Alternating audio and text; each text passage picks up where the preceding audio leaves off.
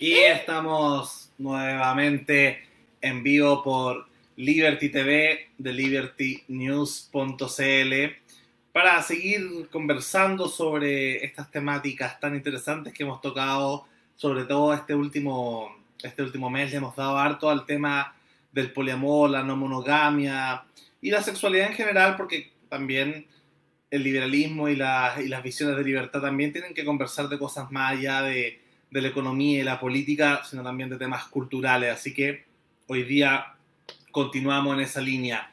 Eh, me acompaña co-conduciendo nuevamente Beatriz Sotomayor, psicóloga de la Universidad Católica y redactora en jefa de Liberty News.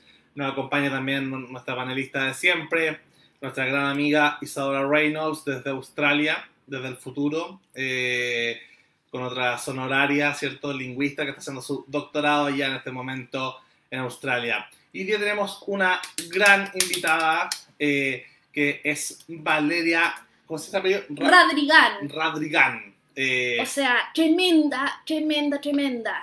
así que bueno, la Bea nos va a contar un poco sobre ella y cómo llegamos a este, a este tema.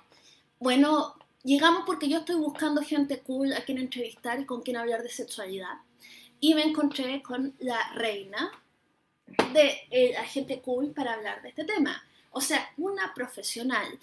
Valeria Rodrigán, doctora en filosofía, no sé qué significará la CM, pero eh, digamos que es extra cool.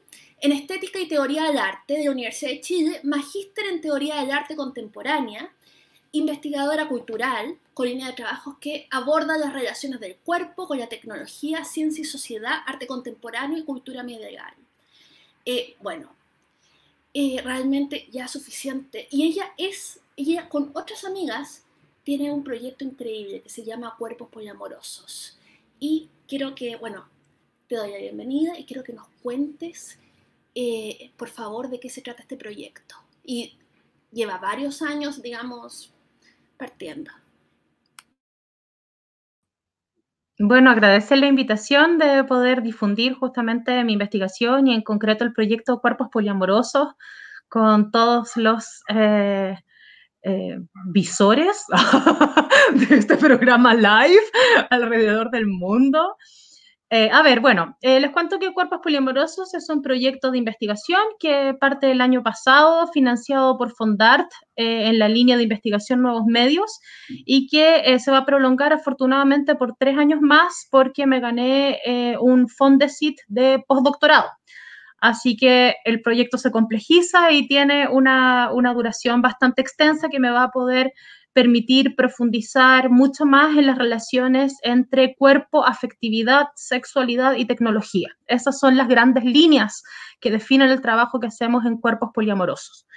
Eh, el proyecto partió, como les decía, el año pasado, centrado en eh, qué es lo que nos sucede en las, las, llamadas dating apps o aplicaciones móviles de citas. Para las personas que no sepan lo que es eso, eh, me refiero a Tinder, Grinder, Guapa, Happen, etcétera, ¿no? O sea, aplicaciones que utilizamos con fundamentalmente por el teléfono móvil, y que nos permiten conocer otras personas para ligar, para follar, para simplemente hacer amigos, en fin, ¿no? Para concretar distintos tipos de relaciones potencialmente sexoafectivas. Me interesaba mucho lo que estaba pasando en esas aplicaciones porque eh, me parecía como súper particular el tipo de imágenes que circulan en, en, esos lugares y las formas a través de las cuales las personas eh, instalan nuevos códigos de seducción. Y me pareció también, y eso, eso sí tiene una, una más larga data, que el elaborar nuevos códigos de seducción, y no solo códigos de seducción, o sea, códigos comunicativos, eh, eh, códigos interpretativos y representativos de nosotros mismos, es un proceso que viene siempre intermediado ¿no? por las tecnologías eh, en juego, en este caso, ¿no es cierto?, por los smartphones y por las aplicaciones móviles. Entonces eh, me interesaba ver, ¿verdad?, cómo el fenómeno de la web 3.0 y, eh, y, las aplicaciones móviles de citas estaban rediagramando a un punto las eh, relaciones afectivas contemporáneas. Nuevamente, ¿no es cierto?, qué tipo de códigos eróticos y seductivos estábamos utilizando, bueno, particularmente los chilenos, porque me centré, me centré en Chile y en, y en usuarios de 25 a, a 45 años, luego les cuento por qué. Eh, y esa, como les digo, fue como la primera parte del proyecto que eh, se realizó fundamentalmente durante el año pasado y que em, se ha estado como eh, desarrollando hasta, hasta ahora y que va a culminar en el lanzamiento de un libro que ya debería haber sido, pero bueno, COVID llegó y todo se atrasó, así que va a ser en enero de 2021 si eh, los astros así lo quieren, porque quiero hacer un lanzamiento presencial con champaña y con abrazos y con toqueteos y todas esas cosas, porque me da mucha depresión lanzar un libro, un libro por Zoom. Me niego, eh, si es que en algún momento lo tengo que hacer, lo tendré que hacer, pero vamos a darle la chance a ver si lo logramos eh, tirar por ahí. Eso con respecto a la primera parte. Ah, bueno, y les cuento por qué de 25 a 45 años escogimos, ¿no es cierto?, ese rango etario, porque me interesaba mucho el tener la apreciación de personas que no fueran nativos digitales, vale decir, personas que no hubieran nacido o que, o que, o que tuvieran, ¿no es cierto?, la experiencia de haber tenido citas antes de las aplicaciones móviles de citas, o sea, que pudieran de algún modo dar cuenta de una suerte de traslado, dar cuenta de una especie de antes y después. Entonces, por eso seleccionamos ese rango etario. Y ahora lo que se viene ahora a continuación en el proyecto, los, eh, los próximos tres años, es una investigación en lo que he empezado a llamar una tecnosexualidad, ¿verdad? O sea, vale decir, eh, las relaciones sexuales que tenemos ya mediados no solamente por celulares, sino por distintos tipos de juguetes, aparatos, robots o incluso inteligencias artificiales diseñadas para el placer.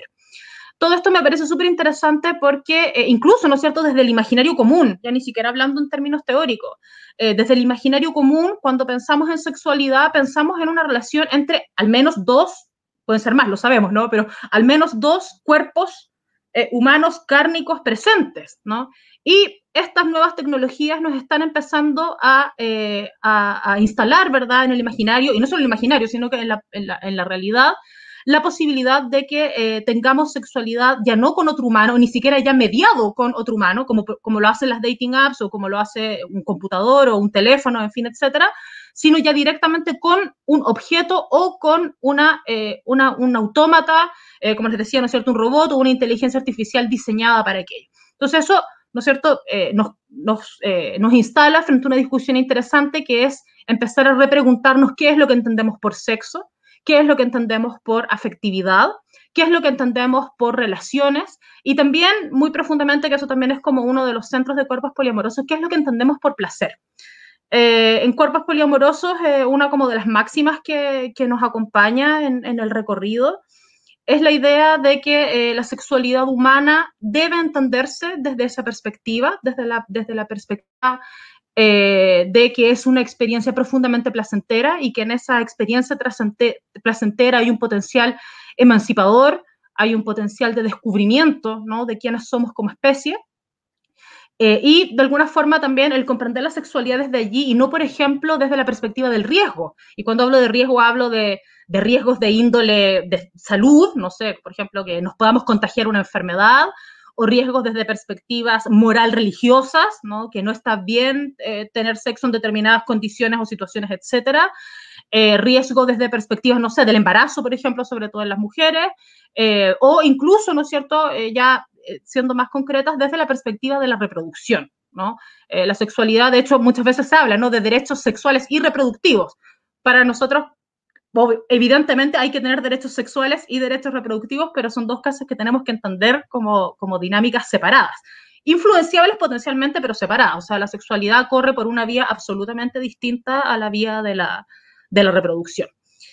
Y eso yo creo que a grandes líneas es lo que es cuerpos poliamorosos.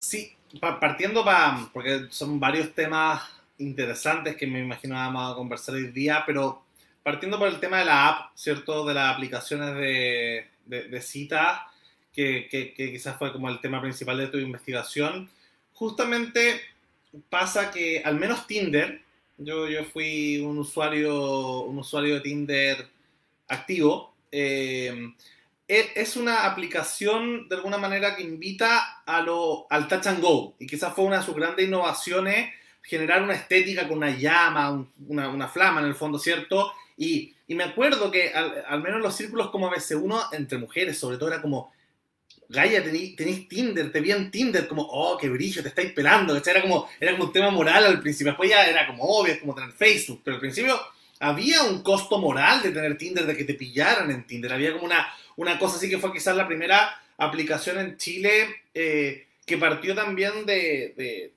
socioculturalmente o socioeconómicamente de arriba hacia abajo. Eh, hay otras aplicaciones que tenían otra estética y que justamente por lo mismo quizás no prendieron tanto, al menos en Chile, como por ejemplo Happen, ¿no? Em, y, y, a mí me tocó por... por, Ahí, perdón, ojo que... Ojo, que, Happen es la segunda aplicación de citas más utilizada en Chile, ojo. Sí, de hecho, soy amigo de, la, de la, una chica que estaba vocera de Happen, relacionada pública, Happen en Chile, y, claro, y mi mamá me decía que, que no funcionaba tanto en, en, Chile como en Buenos Aires, era una aplicación francesa y no, no, no se enfocaron mucho en el público chileno. Y justamente em, recuerdo una frase de, de, Harari a propósito que vamos a tocar cierto el tema transhumanista y el amor, que en una entrevista él comentaba que en un futuro próximo eh, las inteligencias artificiales con la Big Data iban a poder predecir incluso mejor que uno. O sea, esta típica frase, ¿cierto? Google te conoce mejor que tú a ti mismo, Facebook te conoce mejor que tu familia, tu amigo, ¿cierto? Porque ya entiende esta data. Y Facebook intentó meterse en el negocio con, con, con Facebook Dating y al menos yo como usuario de las aplicaciones fue un, fue un rotundo fracaso. No conozco a nadie que haya conocido el amor de su vida por Facebook Dating. Eh, ¿Alguna idea de por qué algunas funcionan más y otras menos, al menos en la realidad chilena? Bueno, Isadora también quiere comentar. No, mi pregunta viene después de que respondan esta, justo algo sobre, sobre por qué no funcionan, pero...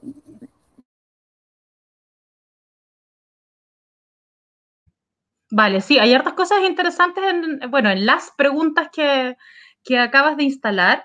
Eh, a ver, primero clarificar un poquito ciertas cosas, ¿no? Eh, de partida esta mirada de que Tinder es una aplicación de touch and go, yo creo que se ha modificado bastante a lo largo de los tiempos y también se ha modificado la carga moral que aquello, que aquello tiene eh, hoy en día.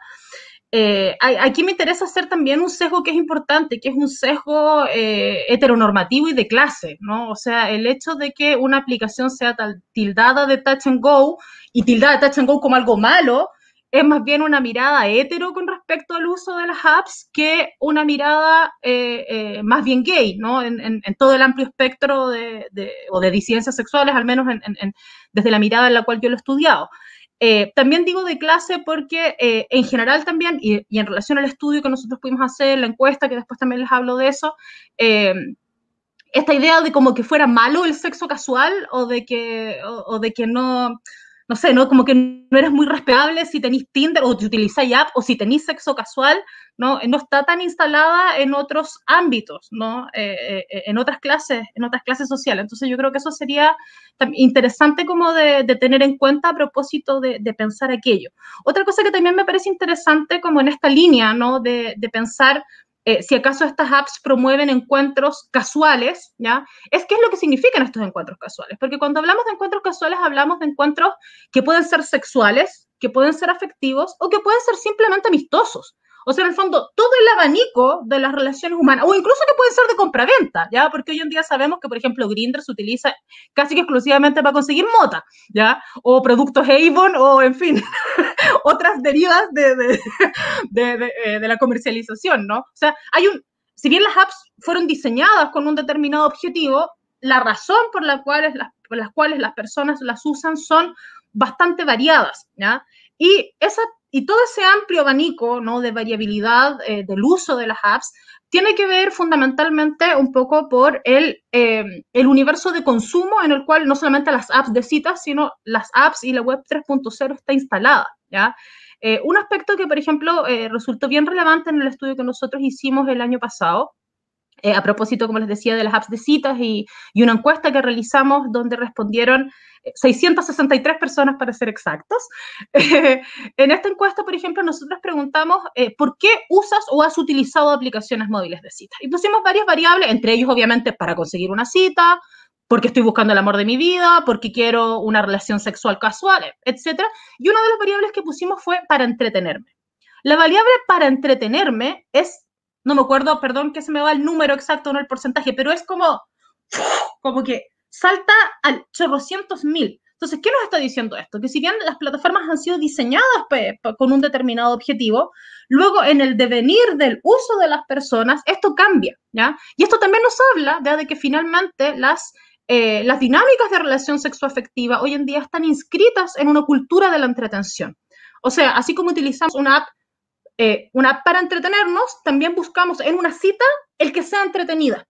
Y de hecho, bueno, hay una socióloga ahí muy interesante que es Eva Iluz, que lo, que, lo estudia, ¿verdad?, más, más en profundidad. ella dice que es, por ejemplo, súper interesante rastrear cómo, eh, cómo, la industria del capital, en concreto, ¿no es cierto?, concretizada en las industrias del entretenimiento y del lujo, han hecho del romance una experiencia particular de entretención. O sea, yo cuando invito una cita, en general, obviamente se puede hacer de todo, ¿no? Pero, no sé, yo te llevo a un restaurante, te llevo a un bar, a una discoteca, ¿ya?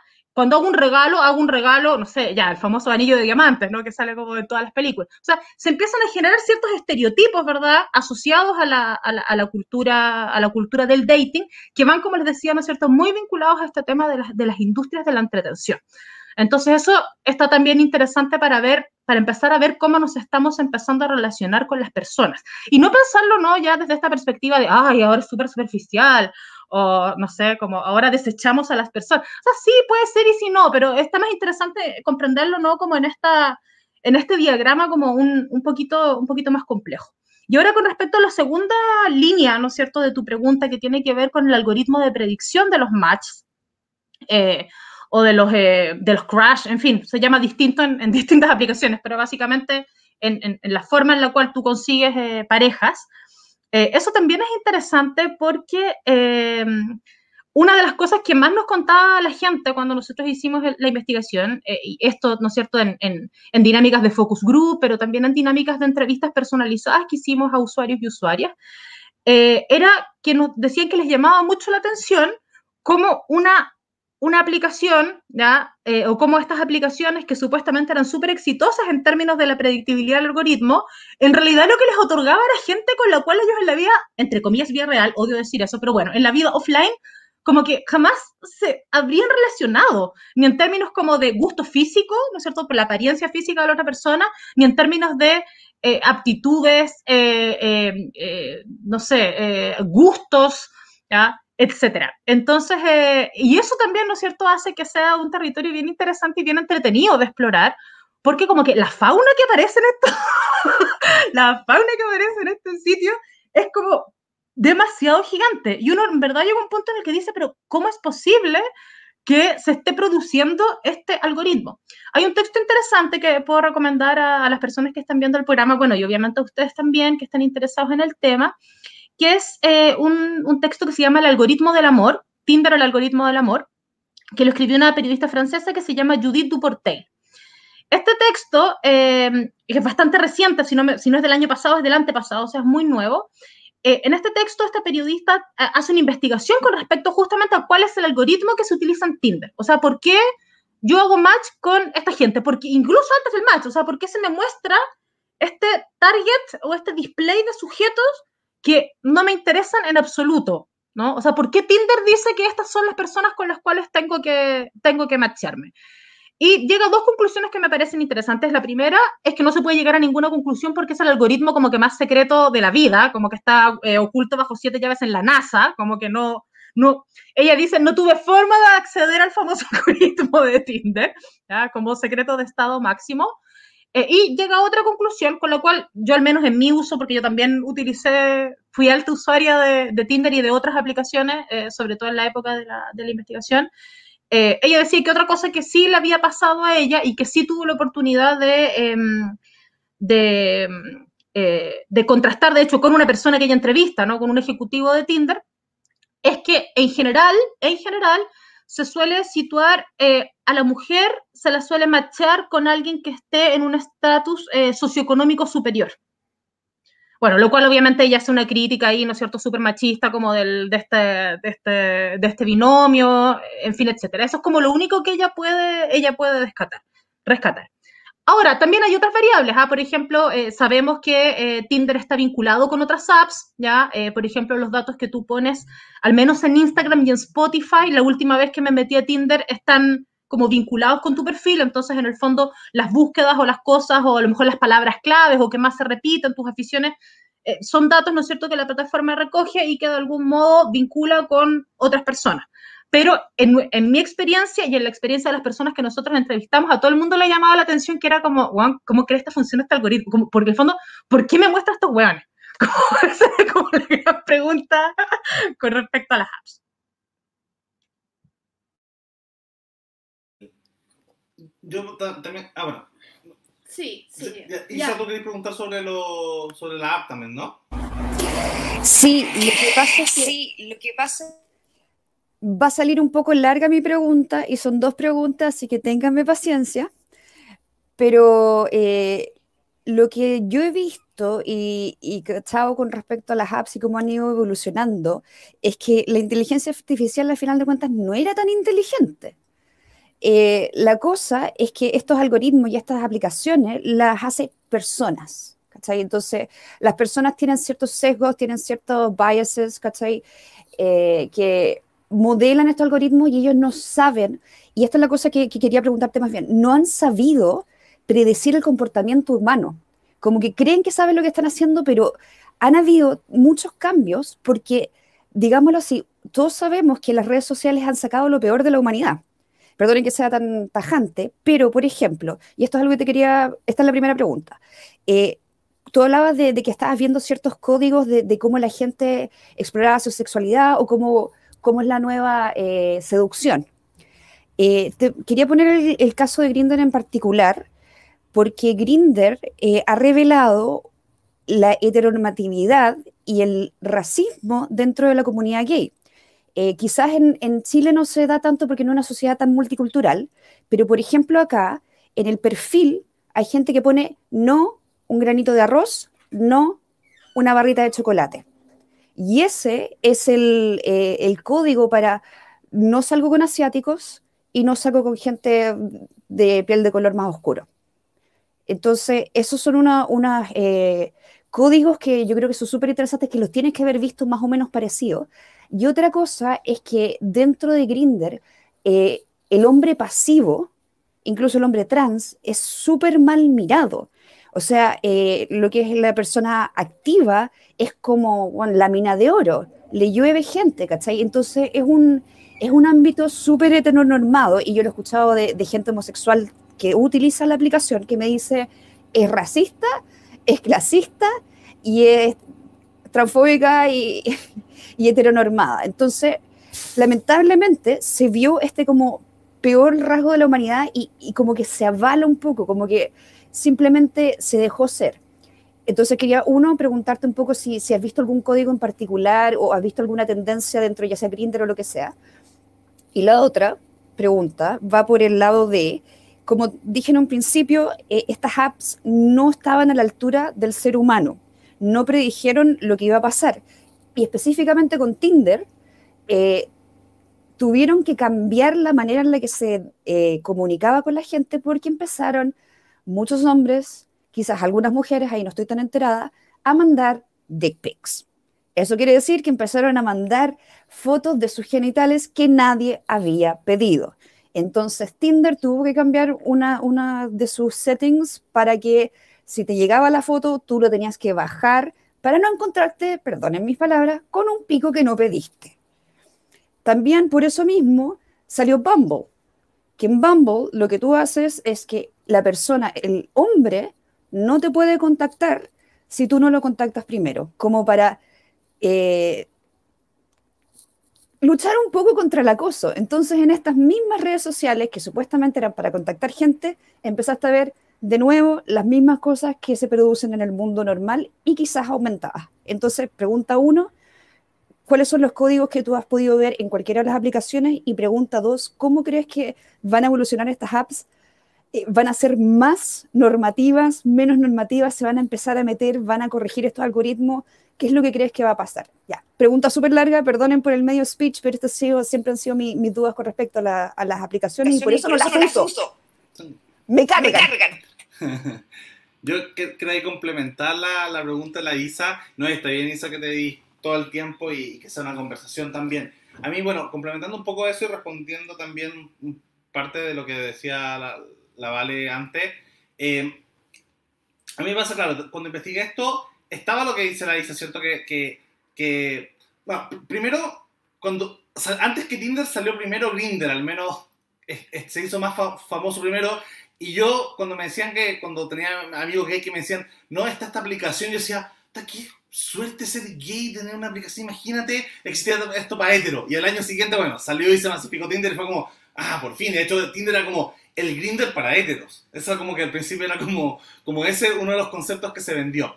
Y claro, algo que decía la Isa justamente con, con las formas de relacionarse y que, y que muestra mucho de, de, la relación entre hombres y mujeres y entre esta um, hipergamia que, que, decía la Vale también en su momento que se, se relaciona, es cómo, eh, cómo se permiten las interacciones. Justamente en Grinder y en, había otra aplicación también de lesbianas, me acuerdo, que era para, para, para mujeres, o al menos mujeres conociendo mujeres, que se llama Brenda, si no me equivoco. Eh, las, ah, la interacción eran voluntarias, o sea, tú, cualquiera le podía escribir a cualquiera. En cambio, en Tinder tenían que ser match para que se escribieran.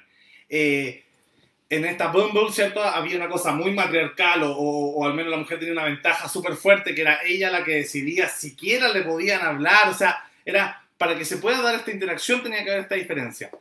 Y con respecto a lo que decía la Isa justamente del tema del racismo, el clasismo, la heteronorma, justamente yo creo que estas aplicaciones no, no es que las aplicaciones sean racistas o clasistas, sino que la gente y el amor mismo tiene mucho de clasismo, tiene mucho de racismo, tiene mucho de, de lo mal o, la, o, la, naturaleza humana. Ahora, la Isa siempre referimos sobre sobre la epistemología de, del mundo, ¿no? Ella es más culturalista y yo soy más biologicista.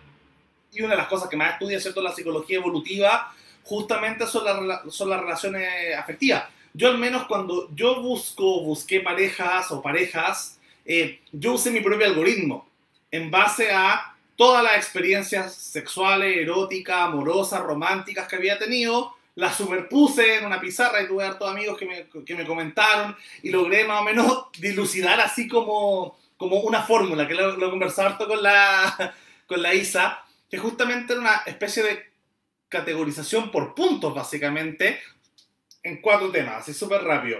Eh, la belleza del 1 al 10, cuánto más o menos se pondera uno, cuánto pondera más o menos uno a la pareja, el estatus socioeconómico, no el estatus socioeconómico, sino el estatus cultural, el estatus sexual, o sea, cómo es la persona en la cama, si uno tiene más o menos la misma fantasía. Y el cuarto era em, sexual, físico, cultural. Ah, inteligencia. Sí, sí. Y, claro, inteligencia. Se veían complementos de inteligencia. Y más o menos uno, y ellos establecía que las relaciones en general cuando uno más o menos puntuaba, porque esto no eran valores objetivos, sino que valores intersubjetivos de lo que el resto de la sociedad valora, o sea, no sé si es más guapo, no sé, Momoa o, o, o, mm, o, ¿cómo se llama el de Pirata del Caribe?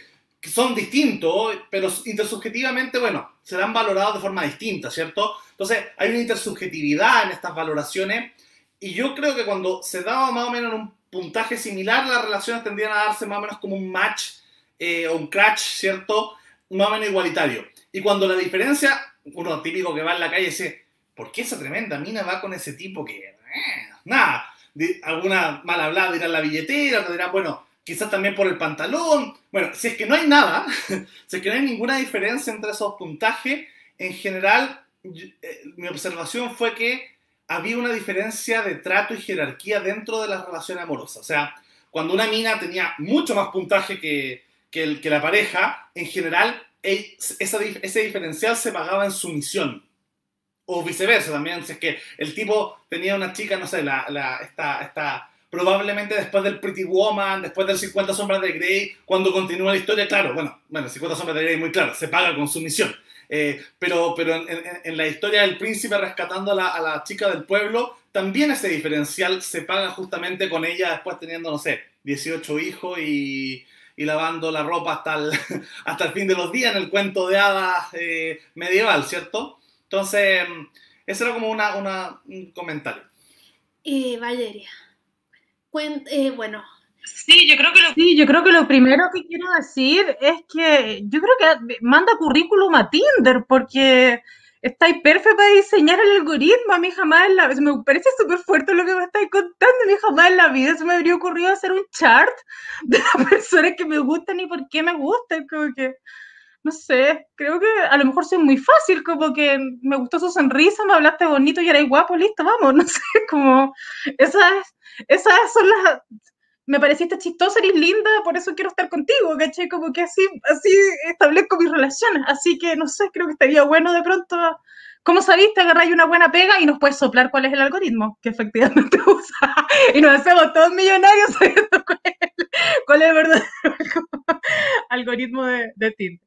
Bueno, eh, partiendo de un poquito, porque yo como soy Matei ñoña, me voy anotando aquí las preguntas que hacen porque son hartas. Entonces, para, no, para no perdernos luego en, muchos diferidos, ¿no? Eh, al igual que lo que decís ahora, a mí también me parece em, eh, me parece notorio eh, de alguna forma cómo esta inteligencia artificial era cualquier cosa menos que inteligente, ¿no? O sea, cómo de alguna forma estos superalgoritmos eh, también demuestran un coeficiente de falla ¿ya? en su incapacidad de, predecir el comportamiento de las personas.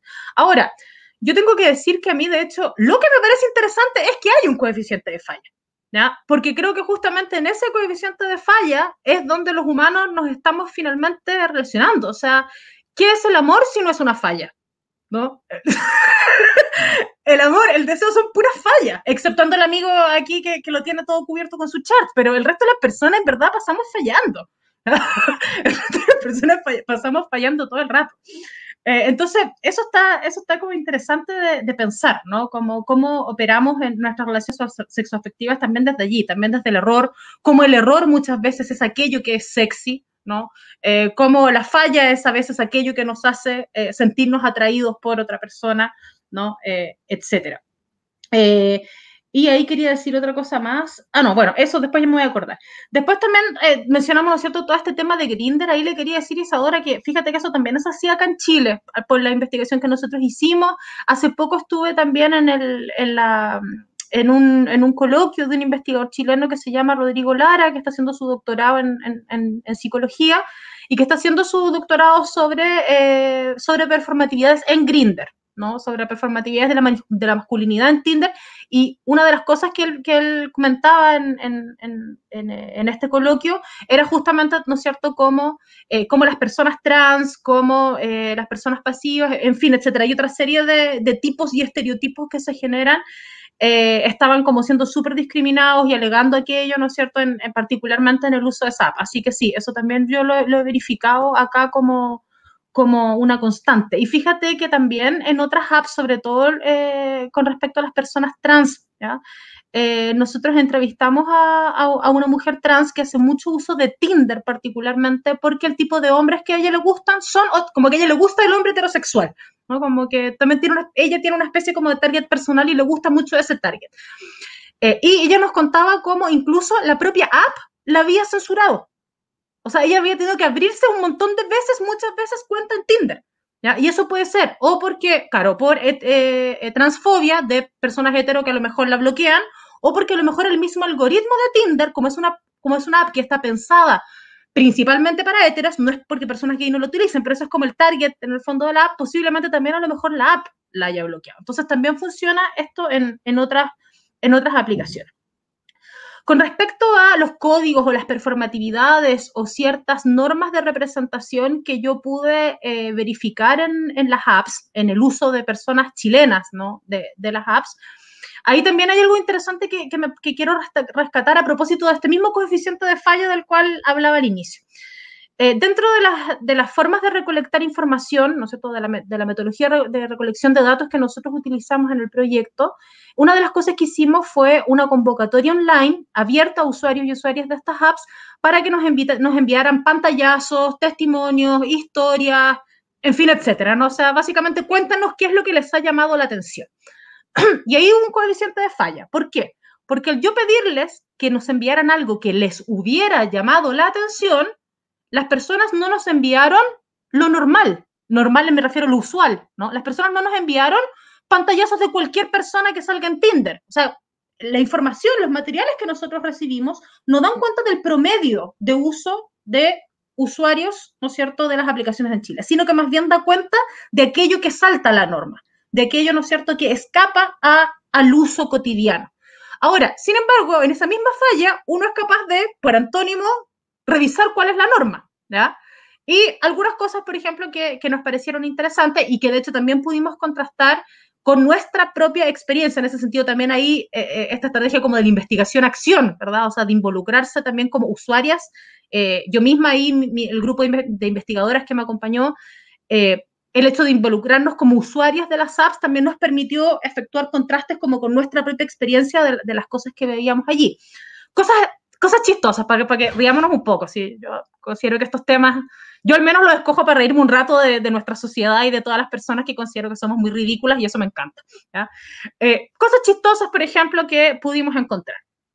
Una amiga eh, me comenta que en el último, estoy hablando del año pasado, ¿no? Eh, una amiga me comenta que me dice que le, le, le, empezó a llamar la atención que en su uso de Tinder, ella es heterosexual, ¿ya? una mujer cisgénero heterosexual, me comenta que le empezó a llamar mucho la atención que en su uso de Tinder le empezaban a salir muchos hombres que en su foto de perfil salían con delfines. ¿Cacha la particularidad de la hueá? O sea, no con un gatito, una mascota, que de hecho sí, eso yo podría decir que es como la norma, con delfines. Y empezó a hacer como pantallazos de cada vez que le salía un guan con un delfín. Y logró juntar como más de 300 imágenes de hombres con delfines. ¿Cachai? Entonces yo dije, ya, hay huevas que se están repitiendo. El hombre con, con delfín, por alguna razón, es como un, no sé, bueno, un estereotipo sexual del chileno. Otra hueva, estereotipo sexual, estereotipo performatividad sexual del chileno en Tinder.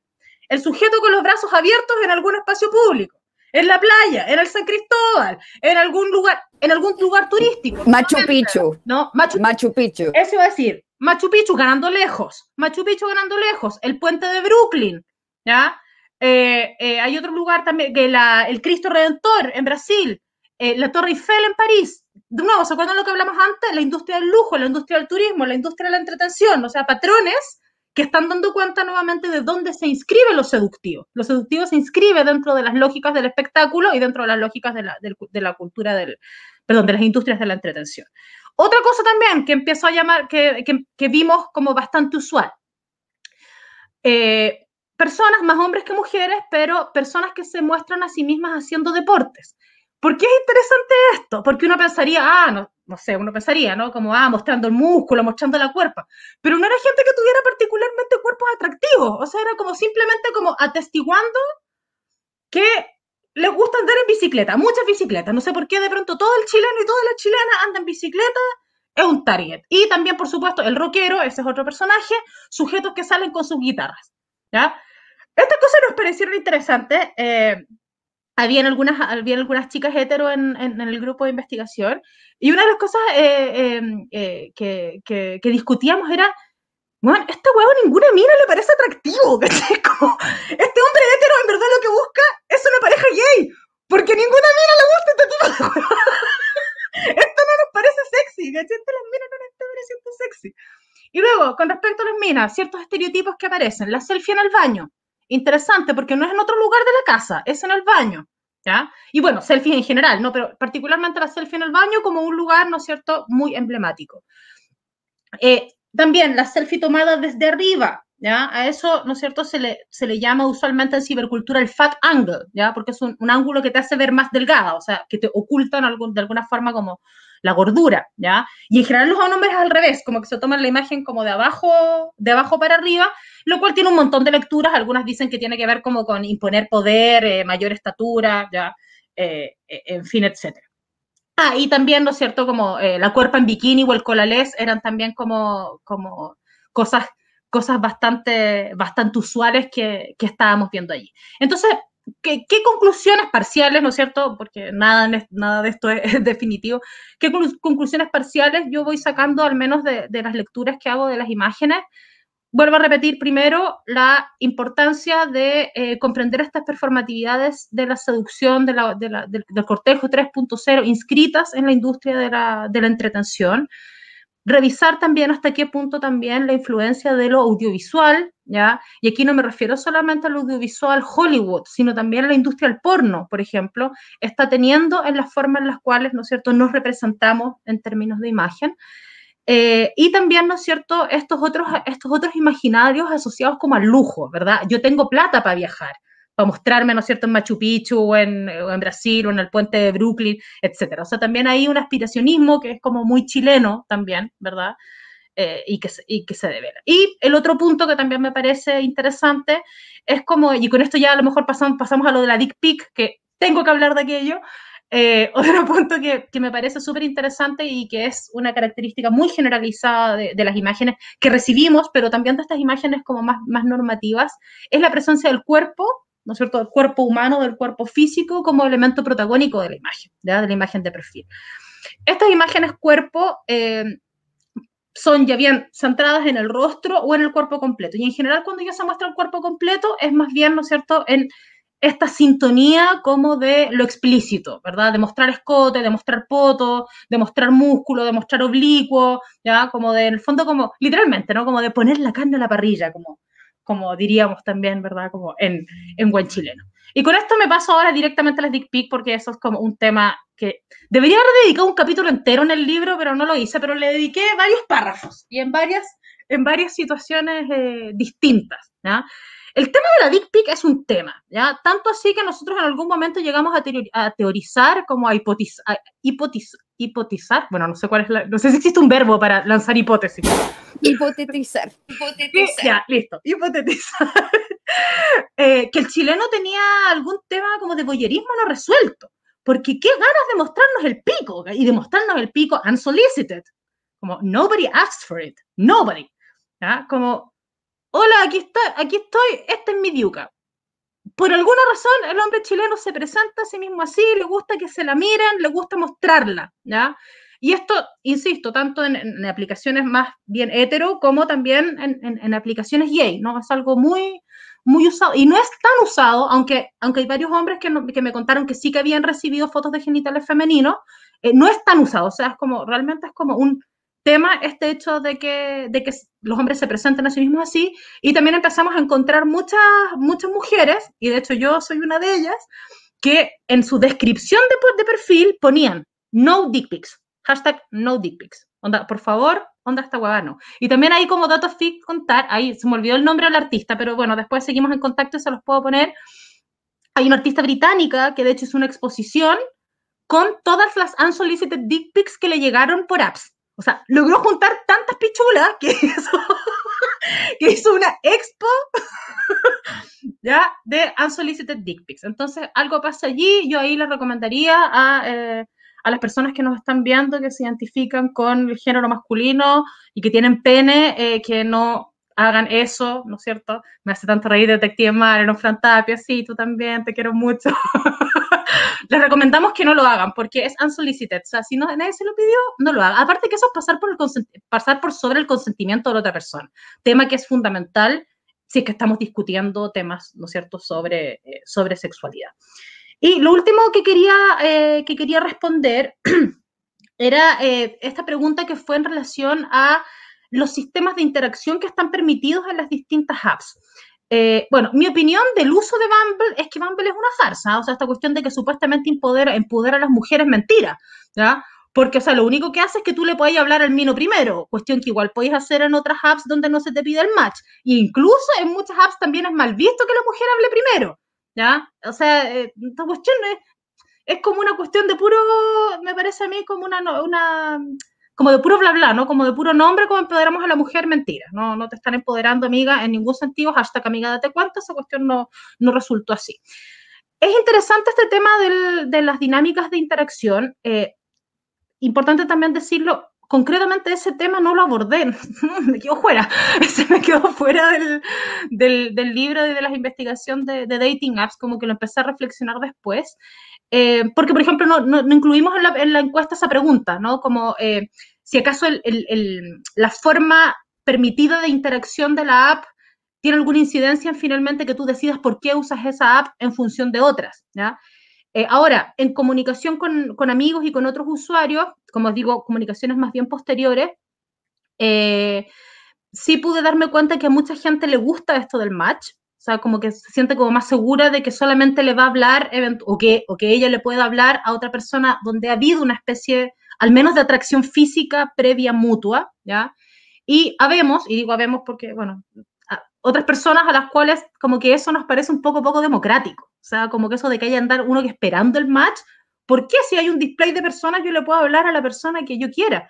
Y de hecho muchas veces también me ha pasado que me ha hablado gente con la cual a lo mejor yo no le habría hecho match, pero que no sé, tuvo buen humor o se tiró una frase, una frase chistosa o que no me salió cuando estaba haciendo scrolling y que me pareció súper atractiva y pasó, ¿no? Y que también de alguna forma dinamiza la, conversación. Pero es importante también saber eso, ¿no? O sea, que las apps eh, tienen distintos sistemas de, interacción. Tinder, por ejemplo, tiene este que es más cerrado, ¿cachai? Que, que uno solamente puede hablar con quien previamente te, ha dado match. Bumble es la mujer, eh, habla primero. Em, otras, como por ejemplo Grindr, como por ejemplo Badoo, eh, tú puedes hablar con la persona que, que, tú quieras, de cualquiera de las personas que está ahí a ¿cómo se llama?, a disposición.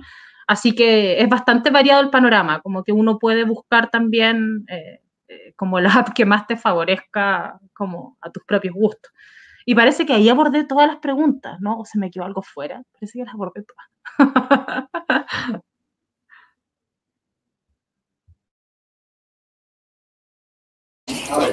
Ya, es que yo te quería hacer dos comentarios. Uno, sabes que lo de Bumble es verdad que no hay un, un empoderamiento como tal, pero el hecho de que esta dinámica de contacto, donde el hombre tenga que esperar, atrae un cierto tipo de hombre, un cierto tipo de hombre que le gusta más que las mujeres a tomen la iniciativa. Y yo tengo que decirte desde la experiencia personal, que probablemente no define la colectiva, es que las amigas que conozco que han, que han tenido Bumble logran relaciones a largo plazo. Yo tengo una amiga que le recomendé, bájate Bumble porque en esta tú, tú hablas con, con, esperas, los hombres te esperan a ti y ahora está casada con un hijo y más feliz que la chucha. Y todo fue porque alguien le dijo, bájate Bumble porque esta, esta es para ti. Entonces, quizás el perfil de persona que atrae, que es justo lo que dijiste que no alcanzaste a poner, quizás eso te da un a priori ciertas relaciones que se van a dar. Y lo otro que te quería comentar con respecto a las dick pics, esto es muy paralelo a otro fenómeno que venimos viendo desde el principio de los tiempos, que es el weón que te silba desde el auto es la misma wea. Es el tipo que va, oh, vegeta recta, y la wea. ¿Cuándo en la puta vida ha funcionado? ¿Tú has visto alguna vez una mujer correr detrás del auto, agarrarse, weón, del, del parachoque? Weón, no sabía que me amabas.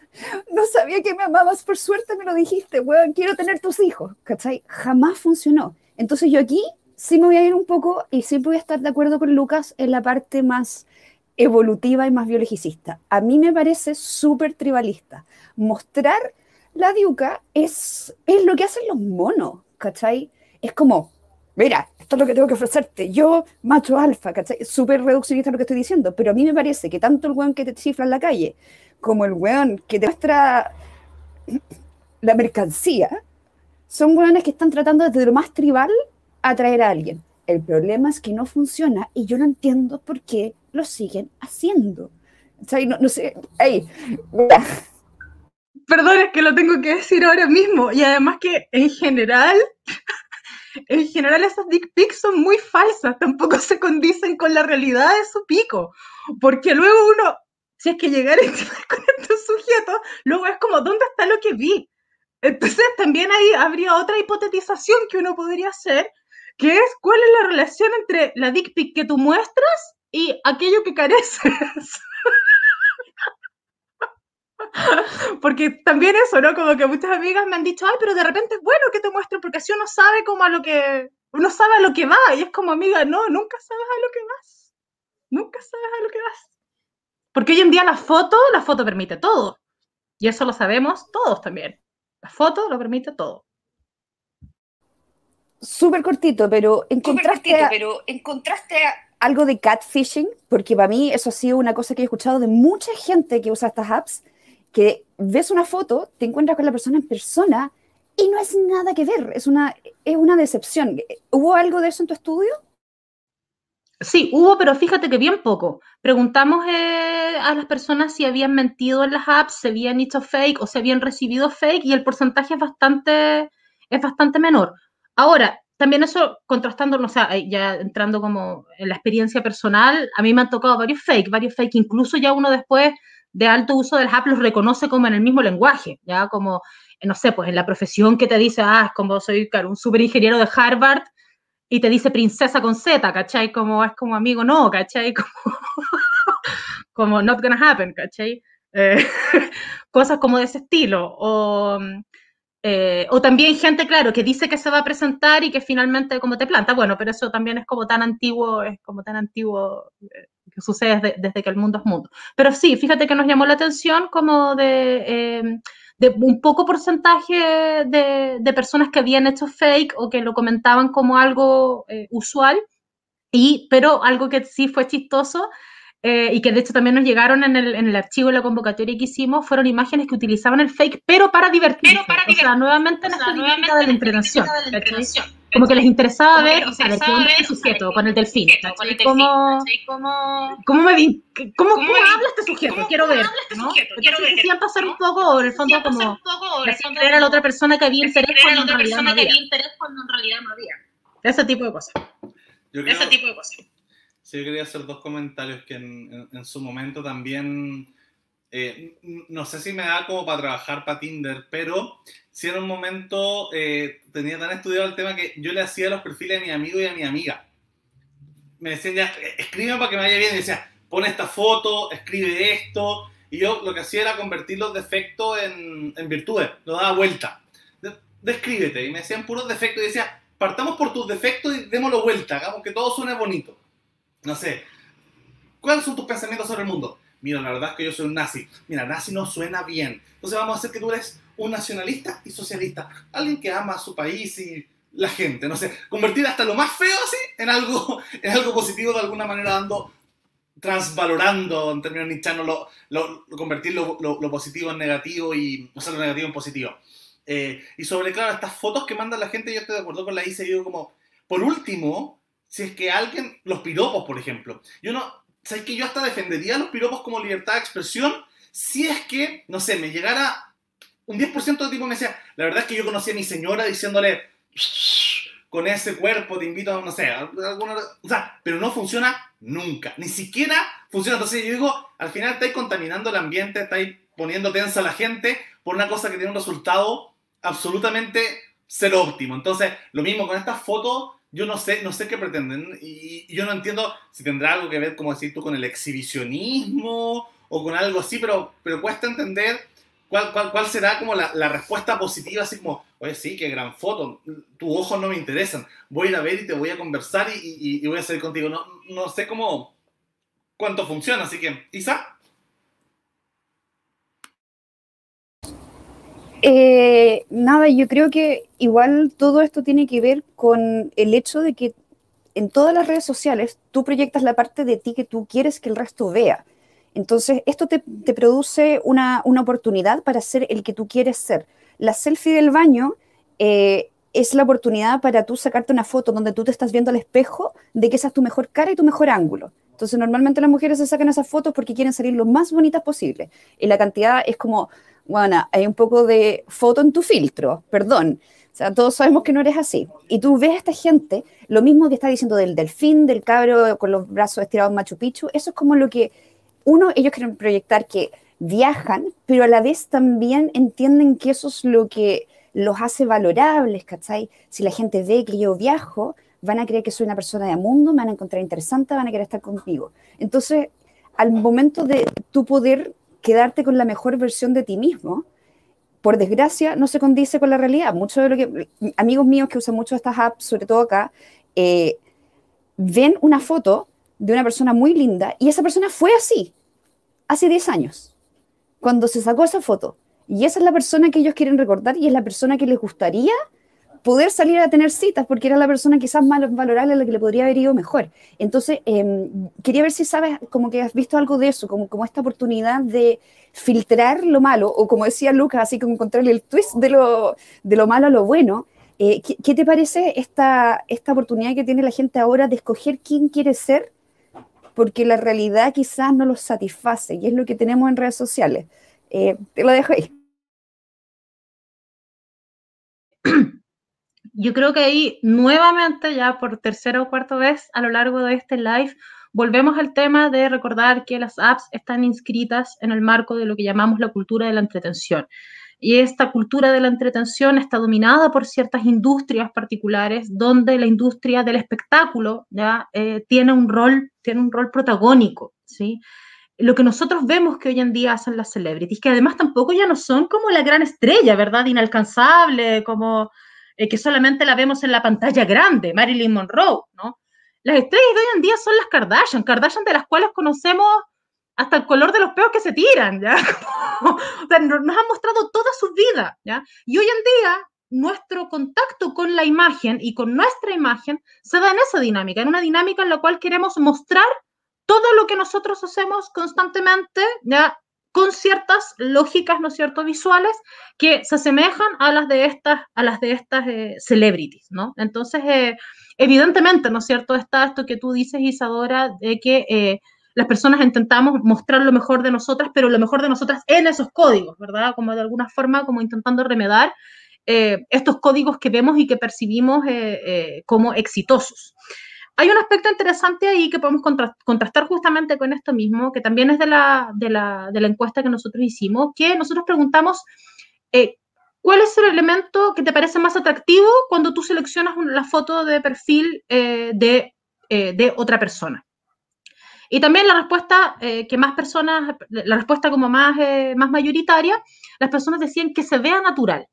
Ahí yo encuentro que para eso, eso da por un libro entero, ¿no? Porque ¿qué es que se vea natural? Como Natural es como sin maquillaje, natural es sin filtro, natural es eh, sin pose, natural es una foto con un delfín, natural es una foto como, o sea, ¿qué, ¿bajo qué códigos estás performeando lo natural? ¿ya? Eh, como supuestamente como sin retoques, como completamente auténtico. ¿Ya? Pero eso es absolutamente imposible. O sea, vivimos en, un, en, un, en, una cultura, ¿ya? Donde desde el color de mi pelo, los aros que me pongo, mi forma de gesticular, ¿ya? Son códigos de representación que no vienen como desde mí, como que yo viviera como en una especie de cueva que se me ocurrieron a mí solita, ¿ya? Por supuesto que tienen que ver con quién yo soy, claro que sí, pero están absolutamente eh, eh, contagiados, hibridados y mediados por, eh, por otras personas, por relaciones sociales, por relaciones con aparatos, por las relaciones, como decía antes, ¿no es cierto?, con esta cultura del espectáculo, etc. Entonces, claro, ¿no? Como que esta idea del ser y el parecer, eh, es algo que, está, que, es muy interesante analizar en redes sociales porque eh, ser y parecer hoy en día ya no son antónimos, ¿sí? O sea, esto como, por eso yo antes cuando decía como en la vida real o el offline, hoy en día esa cuestión no existe. Hoy en día el offline o la vida real está constantemente eh, está constantemente en contacto con el online. No solamente por el hecho de que tú tengas un celular, ¿no? Como de que uno ande con, ande con esta, yo les llamo las neoprótesis proyectivas, hablo de ellas así en mi, en mi tesis. No por el hecho de que yo ande constantemente con una neoprótesis proyectiva, porque yo podría decidir no tener celular. Está difícil hoy en día, pero bueno, se podría decidir, ¿verdad? Como una, una opción radical. Eh, eh, alejarse de eso y aún así vivir en la urbe, vivir como en, en, la sociedad contemporánea. Pero no basta con eso. O sea, los aparatos ya nos han mediado. Las, formas de, mediatización de la apariencia, de la representación, nuestras formas de relacionarnos con otras personas ya han sido mediados, ¿no es cierto?, por aparatos anteriores, sino directamente por los códigos de la civicultura, por los códigos de los medios de comunicación de masas. Entonces, eh, eh, como que esa idea de que uno viviera como una especie de naturaleza eh, virgen, ¿no? de, nuevo, ¿no? Como esta idea de lo natural es como el fracaso mismo del imaginario, considero yo. Yo creo que ese reclamo de lo natural viene de una profunda misantropía, porque lo humano no es natural, para eso no hubiéramos quedado en el bosque. Eh, entonces, eh, cuando, digamos, cuando uno ve perfiles como yo lo que busco es, no es gente que viaje, es gente que sea sencilla, que se muestra tal como es, y uno empieza a hablar, ya a ver, hola, hola, y, empiezan, no, que, eh, y, realmente el discurso de, de, odio, de que mi ex me trató mal, de que ah, la, la, no, las mujeres son tóxicas, todo como que el discurso cuando empieza pidiendo lo natural, uno no habla con un elfo del bosque, digamos cuando empezáis a le dais match y empezáis a hablar, porque yo lo he notado, no hablas con un elfo del bosque que coma frutillas y sonría, sino con alguien que está con un con un discurso desde, de, rechazo total a la humanidad. Por eso, por un lado, por otro lado, eh, esta cosa de, lo natural es bueno para ti, eh, es una imagen, bueno, primero que nada falsa, porque la naturaleza no está para ti. idealmente la naturaleza le, gustaría comerte a ti, eh, porque no está para nutrirte, la naturaleza no es tu madre, no es, no, no es tu jardín, no es el jardín de Edén. Entonces, cuando yo ve, escucho eso, la gente no, cree, no entiende que el COVID es natural, la araña. entonces, hay una idea, un, algo que no existe que, y que no se encuentra, entonces, como, y si yo no tengo esta idea, todo lo demás es malo. Entonces, es un discurso misántropo, eh, que, lo que yo me he encontrado. Sí, quiero complementar con algo que justamente dice la Bea, porque eh, hay, hay, un tema que hemos tocado varias veces en el canal, bueno, con, con, la Bea, con Isa, que justamente tiene que ver con el transhumanismo. Eh, hay, tú recién decías, ¿vale? ¿Cierto? Que, que el sujeto, que lo que vendemos, el producto y lo que somos se empieza a desdibujar de alguna manera. Y eso em, lo, lo, hemos comentado también en algunas publicaciones escritas, es lo que llamamos nosotros metamodernidad, ¿cierto? Donde, donde el sujeto, por así decirlo, es, es un componente vacío y todo lo que es es básicamente el relleno de la, de la data, de la big data que hay. Bueno, Harari lo llamaba el dataísmo, ¿cierto? Eh, somos lo que, lo que, como nos queremos mostrar. Y dentro del mundo de la, como, como una reacción moderna, posmoderna, metamoderna, ¿cierto? De este, de este liberalismo, bueno, y me imagino que habrá otras ideologías que también van en la línea de esto, como el progresismo y otras, ¿cierto? Toman algunas serán más pesimistas con respecto y, serán reaccionarias y New Age y pachamámica y volver a la naturaleza, pero otras de alguna manera quieren dar el salto hacia adelante, no mirar hacia atrás y ver cómo se puede tocar. Y, tengo entendido que de alguna forma tú también está, hablas del movimiento tecnosexual. Entonces, que preguntarte un poquito eh, cómo se conecta esto, cómo se conecta, eh, no sé si el poliamor, pero sí la sexualidad de alguna manera con el transhumanismo, con las nuevas tecnologías, hacia dónde nos puede llevar, porque claro, la primera parte del programa hablamos sobre la, la app, y la app son de alguna manera una forma de interacción, un poliamor entre, imaginemos, dos sujetos y la data, ¿cierto? Que interactúa y presenta de alguna manera. Y está, está, está siempre ahí viendo si resulta o no resulta este, este cupido, este cupido que antes lo cumplíamos amigos, ¿cierto? O, o otras, otras personas, ¿cierto? Ahora lo cumple, en este, en este enredo poliamoroso lo cumple una inteligencia artificial. O como decía dice quizás algún tipo detrás del computador haciendo los match a mano. Pero en general eh, se, se, da una interacción entre lo sexual, lo amoroso y las nuevas tecnologías. ¿Nos puedes contar un poco sobre eso, Ale? Sí, por supuesto. Eh, hay que partir, eh. sí, esta pregunta en dos partes, en dos partes de forma radical. ¿no? primero, tenemos que entrar un poco a, las bases de lo, que, de lo que yo entiendo por transhumanismo, ¿no? a las bases desde donde he conceptualizado eh, aquello, eh, y que tienen que ver un poco con volver a los orígenes, y que tienen un poco que ver con eh, esta, este imaginario un poco inocente, ¿no? al cual hacía alusión Bea, de como de que el ser humano estuviera, claro, ¿no? como en esta especie de jardín edénico, ¿ya? Eh, donde como que corre desnudo por, por, la hierba y cantan pajaritos, ¿ya? Eh, eso no, eso no existe, nunca existió y jamás existirá, es imposible, ¿ya? Es imposible. ¿Por qué? Porque la naturaleza es aterradora y el ser humano para instalarse en el mundo, para habitar esta naturaleza que es aterradora, crea herramientas, desarrolla técnicas esa es la forma en la cual los seres humanos habitamos el planeta, a diferencia de los animales que, no, que, establecen otro tipo de formas de, habitar, ¿no? pero no establecen, no, no, crean herramientas, no desarrollan, ¿no es cierto?, eh, un pensamiento y una experiencia técnico y para qué decir, ¿no es cierto?, luego, luego tecnológico y científico, ¿ya?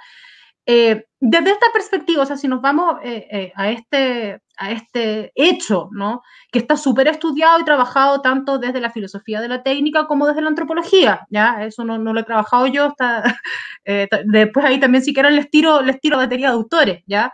Eh, pero, ¿no es cierto? Si partimos desde, desde este hecho, ¿no? Eh, desde, desde esta situación, podemos rápidamente darnos cuenta de que el ser humano no es natural, sino de que el ser humano es profundamente artificial, lo que lo constituye como especie del mundo es su relación con los artefactos que crea. Y esta es una relación que es materialista, o sea, está anclada en la materia, está anclada en su corporalidad y se fundamenta en su necesidad de exteriorización. ¿sí? Así lo, así lo, trabaja Bernard Stiegler, sin más lejos hoy día. Justo ahora vengo de una conferencia sobre Stiegler en la que en la que estoy como recordando este mismo tema, ¿no? El ser humano necesita exteriorizarse, necesita salir de sí y lo hace proyectándose a través de herramientas, lo hace proyectándose a través de la técnica. O sea, eh, eh, esencialistamente, si se quiere, ¿no es cierto?, nuestra relación con el mundo es eh, profundamente artefactual. Desde esa perspectiva, uno podría decir, el ser humano nunca es solo humano, sino que siempre se está trascendiendo, siempre está saliendo de sus propias fronteras. ¿ya? Y en ese sentido, ¿no es cierto?, de trascendencia, de transformación, de tránsito, ¿verdad?, de trascender fronteras, es que a mí me parece que tenemos que entender esta noción del transhumanismo. Uno podría decir desde esta perspectiva, el ser humano siempre ha sido transhumano, porque siempre nos hemos estado transformando, siempre hemos estado deviniendo seres técnicos. Lo que sucede es que esa, ese devenir se ha ido complejizando, ¿verdad? O sea, eh, al inicio de los tiempos eh, ¿no es cierto? Nos expandíamos, nos transformábamos, no sé, en una lanza, ¿no? En una punta de flecha, en un martillo, ¿verdad?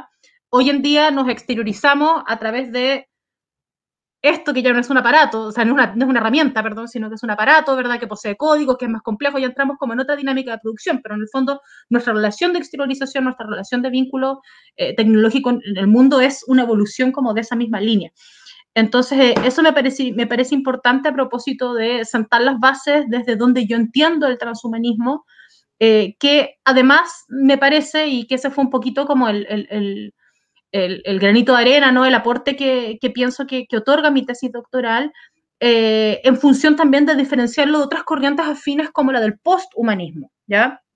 si, uno, si uno lee, ¿no es cierto?, eh, eh, la batería crítica que existe sobre estos conceptos, uno rápidamente se va a dar cuenta eh, cómo las terminologías son utilizadas muy ad libitum, o sea, se habla de, de o de post como si fueran una misma cosa, ¿ya? Hay algunos autores que ponen ciertos énfasis, ¿ya? a mí me parece muy interesante el énfasis que está inscrito en los mismos prefijos que están en juego, ¿verdad? De pensar lo trans, aquello que se transforma, aquello que deviene, aquello que transita, versus lo post, que quiera o no, ¿no es cierto? Y, está inscrito también en, ese prefijo la idea de algo que se superó, ¿no? Los seres humanos no somos una especie superada, somos una especie que nos estamos superando, ya para bien o para mal. Esto, eh, cuando hablo de superación no me refiero de que estamos siendo mejores, de hecho encuentro que estamos siendo full peores, ¿ya? Y con esto me voy al movimiento tecnosexual, una de las bases que proponemos es que hay que dejar de parir, o sea, los seres humanos tenemos que, como dice Donna Haraway, hacer parientes, no bebés, ¿ya? El mundo en este momento no está eh, e-, ecológica ni técnicamente capacitado para, eh, para, seguir permitiendo más humanos en un estado de bienestar ¿ya? que nos, eh, que nos acomode a todos. pasando, ¿no es cierto?, entonces al, al, movimiento tecnosexual, este es un movimiento que iniciamos para el, para el 8M de este año, el último momento de congregación humana masiva que hubo, al menos en, este país, antes de que llegara el, apocalipsis COVID. Em, y eh, es un movimiento que eh, se inicia, ¿no es cierto?, con, eh, frente a la necesidad de rescatar, así como, ¿no es cierto?, ponemos en la palestra la necesidad de rescatar los derechos de la mujer como eh, como un grupo oprimido en la sociedad eh, por diferentes razones, no es necesario que, entremos en aquello en este punto. Eh, del mismo modo, ¿no es cierto?, pensar también en los derechos de lo no humano, en los derechos de las máquinas, en los derechos de otras formas de vida en el planeta, en pensar en cómo estas otras formas de vida también tienen derechos sexuales, en cómo los derechos sexuales son transversales a aquello que nos, que nos congrega en el mundo y empezar a imaginar también, ¿no? Como cuáles son esos derechos sexuales humanos y no humanos. ¿Por qué es necesario que distingamos, verdad, eh, por ejemplo, derechos sexuales de derechos reproductivos? Distinguirlos, no decir que uno sea mejor ni peor ni más importante que otro, pero distinguir que son cosas de distintas esferas. ¿Por qué es importante, por ejemplo, recuperar la imagen del cyborg, ¿no? la imagen de esta figura eh, androide eh, humano-máquina, ¿ya? para hablar de esta indistinción de fronteras ¿ya?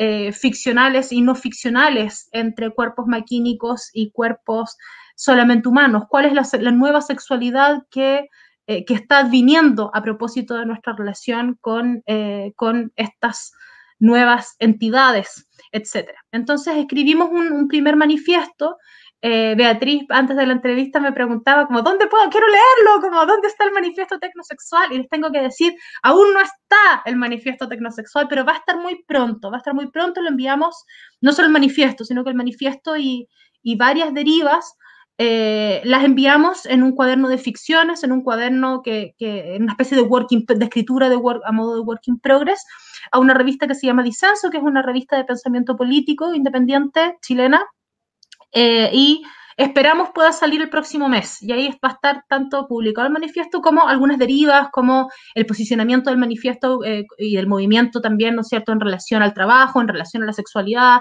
en relación a los derechos reproductivos y sexuales, en relación al placer.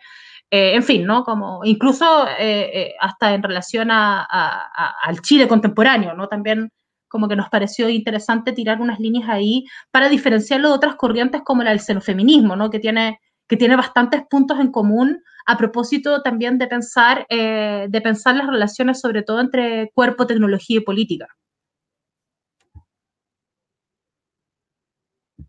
Em, sí, ahí, bueno, antes de meternos en el, tema del manifiesto tecnosexual, que es bien interesante, la relación justamente eh, entre, entre lo transhumano y lo poshumano, ¿cierto? han habido algunos incluso que sostienen ahora eh, una tercera corriente que sería como el inhumanismo racional, eh, que de alguna manera plantea que el, transhumanismo, ¿cierto? Sería esta primera tendencia de, de estar transitando, tiene mucho de nichano, ¿cierto? De este devenir hacia otro, hacia otro grupo, pero muchas de las críticas poshumanas hacia el transhumanismo justamente vienen desde, desde las ideas posmodernas contra eh, la idea ilustrada, o sea, que el transhumanismo tendría una base siempre más o menos ilustrada, burguesa, que al final igual tendría un poquito de hombre blanco heterosexual occidental que construyó la historia del iluminismo. Entonces, el poshumanismo de alguna manera se estaría planteando para deconstruir desde las categorías más eh, metafísicas, si se quiere, em, toda esta estructura y pensar de nuevo sin, con otra estructura metafísica o, o ametafísica que sería la posmodernidad.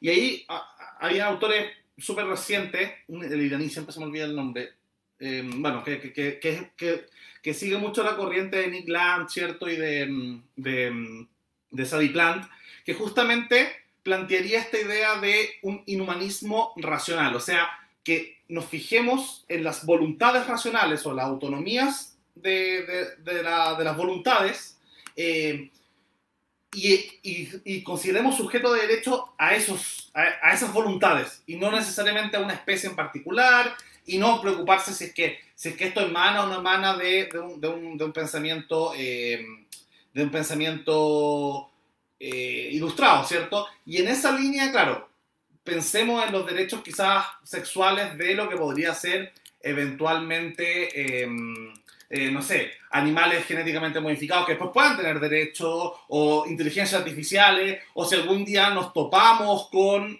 eh, ahí está, Reza Negrastani, el, el, escritor iraní, que habla de inhumanismo racional o, si eventualmente nos encontramos con inteligencias extraplanetarias o que evolucionan en otra parte, bueno, ¿cómo va a ser cuando, en cuanto a sus derechos, en cuanto a, las, a, las, eh, a las libertades sexuales? Porque se ha hablado también en este programa, ¿qué pasa, por ejemplo, hacemos con las personas con capacidades diferentes, por ejemplo, en, tema, en temas cognitivos?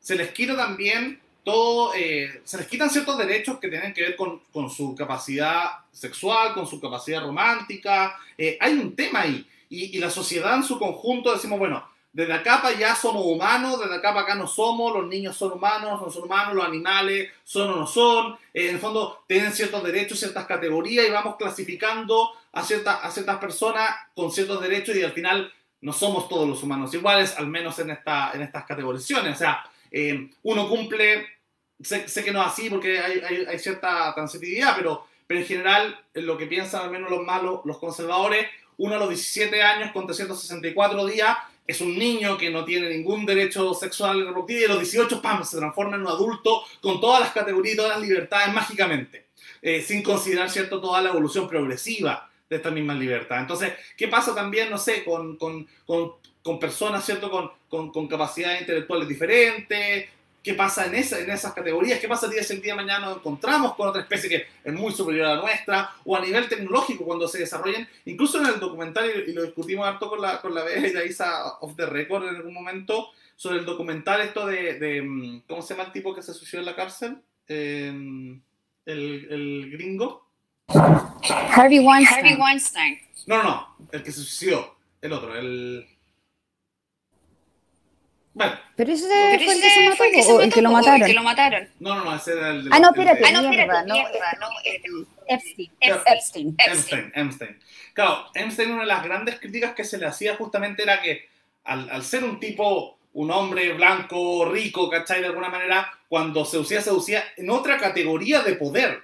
Y cuando se hablaba incluso con mujeres mayores de edad, esta diferencia de categoría no es que el tipo era muy inteligente y era un psicópata calculador eh, y, seducía a la niña de 20 años que de alguna forma eh, no tenía la capacidad para decir que no. Entonces, hay, hay, algo en ese discurso que a mí me parece como al menos interesante de analizar, que estamos estamos analizando dos seres humanos con categorías distintas por su inteligencia, por su poder. De alguna forma, si decimos que es inválido, porque de alguna forma tratamos a, no sé, a esas mujeres como niñas o a ellos como supradultos, por así decirlo, estamos generando categorías diferentes. Entonces, yo creo que es un tema interesante eh, analizar si es que entramos en distintas categorías, si es que se puede mezclar a alguien, no sé, em, no sé, hay, una, hay, una, hay un rechazo estético, si es que una chiquilla de de 20 años, eh, no sé, que viene de, la pobreza, tiene una relación romántica con un tipo millonario de 60 años. En general, se ve feo, hay un, hay un juicio moral. ambos son considerados jurídicamente adultos, pero de alguna forma es como, oye, eh, no sé, eh, él está abusando, o ella está por plata, o, un montón de cosas, porque entendemos que viven en categorías diferentes. Entonces, hay un juicio humano de categorizar, de generar una, un, sinfín de, de, de arcoíris con respecto a, estas diferencias, a estos poderes, que, que, es interesante analizarlo desde, desde, la, desde las posibles voluntades, cierta autonomía y voluntades eh, en el futuro. Em, no sé qué, qué pensáis al respecto. Sí, a ver, primero eh, volver como a, a, a, repetir esta idea eh, que fue un poco algo con lo que yo me encontré cuando hice eh, todo el levantamiento de marco teórico de, mi tesis, y es esta inexactitud ya eh, eh, conceptual frente a la cual nos encontramos cuando hablamos de transhumanismo y posthumanismo. ¿ya? Yo al menos en el barrido teórico que pude hacer, no, no me encontré con esa distinción tan clara que haces tú como de que los humanistas digan que los trans esto no, yo no, menos no me encontré como con esa, con esa, con esa mirada, ¿ya? Eh, sí, sí me encontré, y en eso sí coincido como con la, con la lectura que haces tú, tanto para transhumanistas como para posthumanistas, eh, en ambos sí se identificaba una suerte de rechazo con respecto al humanismo como corriente ilustrada, ¿ya? Con, como con respecto a cómo el humanismo había devenido en un sistema de pensamiento desde Descartes en adelante, ¿ya? Que finalmente derivaban cómo nosotros, incluso hoy en día, seguimos comprendiendo el sujeto. ¿ya? Eso sí lo, encontré, ¿verdad? Como en ambas, entre comillas, vertientes, pese a que, como, como señalo, tampoco las, las, encontré como vertientes separadas, sino más bien como una especie como de melcocha en la cual los autores hablan eh, eh, indistintivamente de, de, de, una terminología u otra, ¿ya?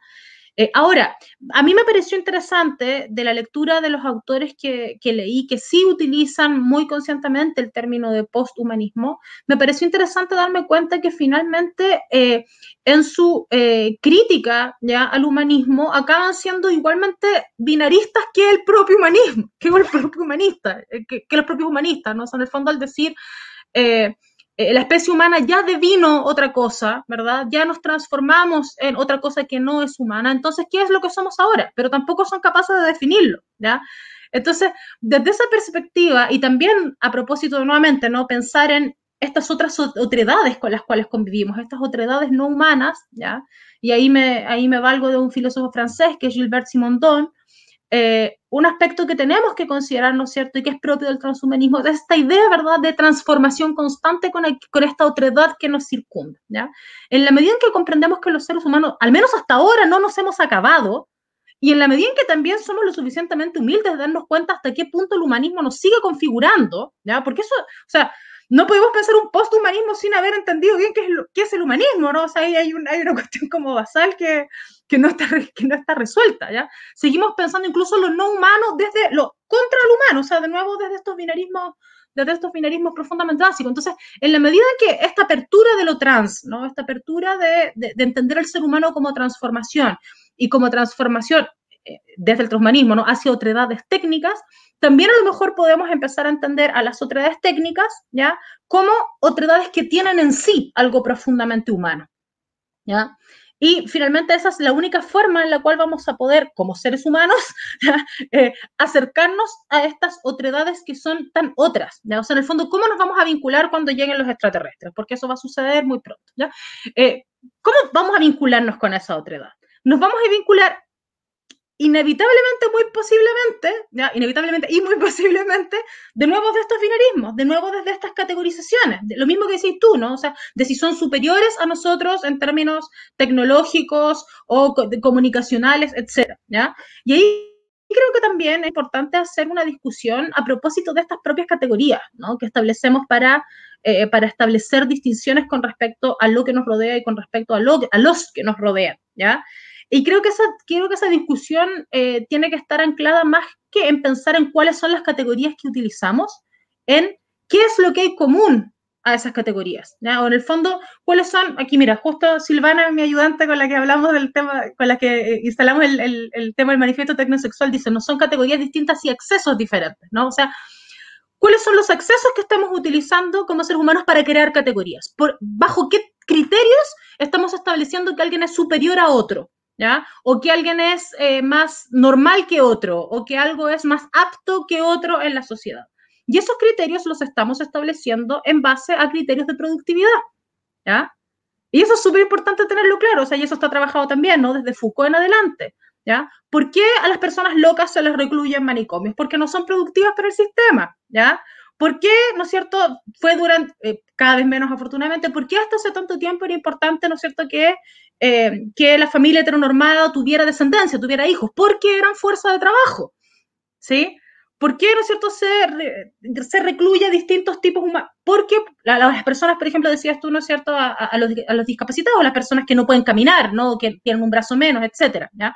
Porque no son lo suficientemente productivas, y así, etcétera, etcétera. Entonces, entonces ahí también está interesante, y, y, a lo mejor sería interesante pensarlo desde el transhumanismo eh, eh, como sistema de pensamiento, ¿por qué hemos establecido esa categoría y por qué seguimos... Eh, seguimos utilizándola ¿no? como, eh, como acceso para, para categorizar a, lo humano y a lo, y a lo no humano. Hay un tema, bueno, quiero meterme con la monogamia. Eh, digamos, te voy a poner en mute para evitar ecos, de que eh, la idea es precisamente una categoría productiva donde, o sea, donde tú primero está la pareja reproductiva en segundo lugar, la familia de sangre en tercer lugar, eh, los amigos, es como vamos cortando todo, vamos cortando las relaciones que no son productivas, porque tengamos claro que en la punta de este sistema monógamo, jerárquico, no está la pareja, está el marido, está, está el matrimonio, que es una relación patrimonial eh, que ahora se ha vuelto Disney, ahora, ahora le han puesto con la cosa de entretención, que tú dices, el amor, pero es patrimonial, es productiva, de ahí salen los servicios de cuidado, eh, eh, el trabajo, y entonces cuando uno eh, lo, piensa, claro, ahí desde la productividad, yo no, no, no sé, me gustaría construir una, nuevas maneras de, de relacionarnos que no tuvieran que no tuvieran esos imperativos y que no crearan esas jerarquías en las cuales yo ya conocí el amor de mi vida, así que ya no me voy a juntar con mis amigas porque mi tiempo se lo debo a mi pareja.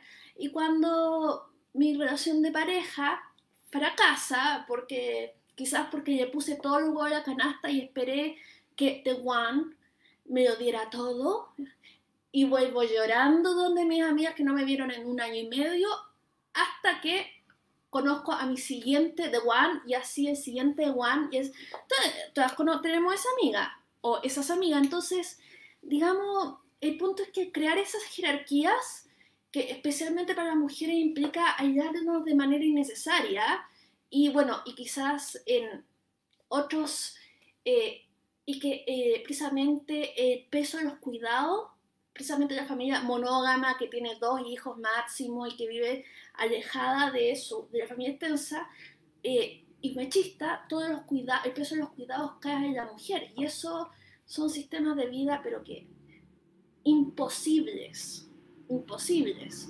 Eso quería comentar porque, eh, porque ese concepto de poliamor, digamos, que, es, o sea, que es una no monogamia, que no, que, que, busca establecer franqueza, que busca establecer, eh, digamos, hay, eh, eh, poliamores jerárquicos, donde está la, pareja primaria, secundaria, terciaria, etcétera, etcétera, y otros que son más horizontales, pero que permiten no aislarse tanto.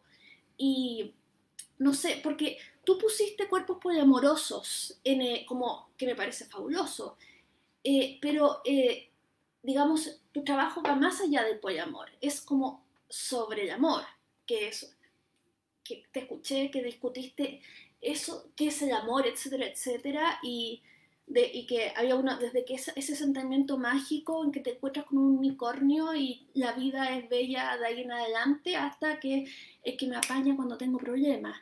Entonces, me gustaría un poquito discutir eso porque, digamos, este proyecto es sobre el amor y sobre cómo repensarlo un poquito o no, o estoy perdida. Bueno, partir diciendo que estoy en un 99,9% de acuerdo con todo lo que acabas de decir. Absolutamente. O sea, toda la crítica que haces tú al, sistema monogámico y a su, eh, a su vínculo, ¿no es cierto?, con sistemas de poder que buscan, ¿no es cierto?, la reproductibilidad humana, eh, eh, tanto en el sentido del trabajo como en el sentido de los afectos, como en el sentido de las relaciones. Eso me parece que es así, no, no, cabe mucho lugar a duda, estoy esa, parte estoy completamente de acuerdo contigo. Fíjate incluso también como eh, ciertas nomenclaturas ya que existen para hablar de la relación de pareja, incluso hoy en día, ¿no? Como en, estoy pensando, no sé, hasta como en revistas femeninas, ¿no? Cuando se habla de la pareja como un equipo de trabajo. ¿Cachai lo perverso que es eso? O sea, como, como que incluso como que esta, esta dinámica del coach se ha metido como hasta, con tus relaciones personales, ¿no? Eh, y, es, muy fuerte porque eso justamente nos hace olvidar, ¿ya? Que eh, las relaciones monogámicas no son necesariamente eh, ni propias de la especie humana, ni no. O sea, es un sistema más de elección que pudimos, por el cual pudimos haber optado o no pudimos haber optado. Ahí cada persona sabrá, ¿no es cierto?, qué es lo que, lo que, le, lo que le acomoda más, ¿ya? Ahí, bueno, el 0,1% en el cual no estaba, no estaba de acuerdo contigo, aunque a lo mejor tuvo que ver como con la forma en la que, en la que lo expresaste, es con eh, entender que de alguna forma eh, el poliamor sería como todo lo contrario, ¿ya? ¿Y por qué te digo que no estoy 100% de acuerdo con eso? Yo creo que sí que hay parte del poliamor que tiene que ver con establecerse desde, desde esta crítica a, la monogamia, a la gestión de los afectos, a la reproductibilidad, etcétera, pero hay otra zona, ¿no? Que a lo mejor podríamos decir es más íntima, por llamarlo de algún modo, ya pese a que, como hablamos antes, lo íntimo y lo externo ¿verdad? Están, están siempre en, conexión, pero sí hay una zona que podríamos decir más íntima y que probablemente se escapa un poco a la voluntad de, la crítica, que tiene que ver también, ¿no es cierto?, con qué es lo que te pasa íntimamente, valga la redundancia, con tus afectos, ¿ya? O sea, eh, encontré, volviendo, ¿no cierto?, a la encuesta, por ejemplo, de, cuerpos poliamorosos, eh, mucha gente comentaba que dentro de las novedades a las cuales las apps las habían abierto, era pensar en otro tipo de relaciones de pareja, como, o bueno, o de parejas, como por ejemplo el poliamor. Sin embargo, cuando tú le preguntabas a esas mismas personas, ok, pero ¿cómo defines o qué es el amor para ti? Las respuestas que te dan vuelven a ser de la tradición eh, de la monogamia. No quiero decir amor romántico porque me parece a mí que ese es un concepto que está muy mal puesto. Ya no deberíamos llamarlo el amor romántico amor romántico porque el amor del romanticismo es otra cosa, tiene otra deriva. ¿ya? Bueno, en fin, o a eso que llamamos amor romántico. La gente, la verbalización, ¿no? la forma de explicar qué es lo que entiende por amor sigue siendo una energía mágica, un contacto íntimo, se habla mucho del cuidado, del respeto, ¿verdad? Como de, ah, un encuentro entre iguales, ¿no? Como todo dentro de, como de esta lógica de, de ideales que es muy propia de la monogamia. Entonces, ahí yo creo que hay como una especie de desfase, ¿ya? En que eh, muchas personas queremos ser críticas con respecto a los sistemas de relación y a los, eh, a los sistemas sexoafectivos dominantes, pero luego, como quien dice a la hora de los cubos, como cuando nos enfrentamos con nuestros afectos, ¿verdad? A qué es lo que entendemos por amor o a cómo yo me vinculo afectivamente con otros, eh, vuelvo como, como que ahí ya se, se, pierde un poco la línea, ¿no? Como que vuelvo a comportarme eh, bajo estas lógicas que están como muy profundamente eh, incorporadas. Y yo creo que ahí un poco pasa primero por, como por, eh, por hacer conciencia de aquello, ¿no? O sea, hasta qué punto me estoy comportando bajo, ¿no es cierto?, estas lógicas, o sea, estoy siguiendo estos patrones porque, porque claro, como que no hay salida, y preguntarse realmente, ¿no hay salida? Como, ¿no? ¿Es que acaso no existen otras formas de gestionar vínculos afectivos? Y ahí pienso de nuevo, o sea, no solamente en términos de pareja, pienso también en amistades, ¿ya?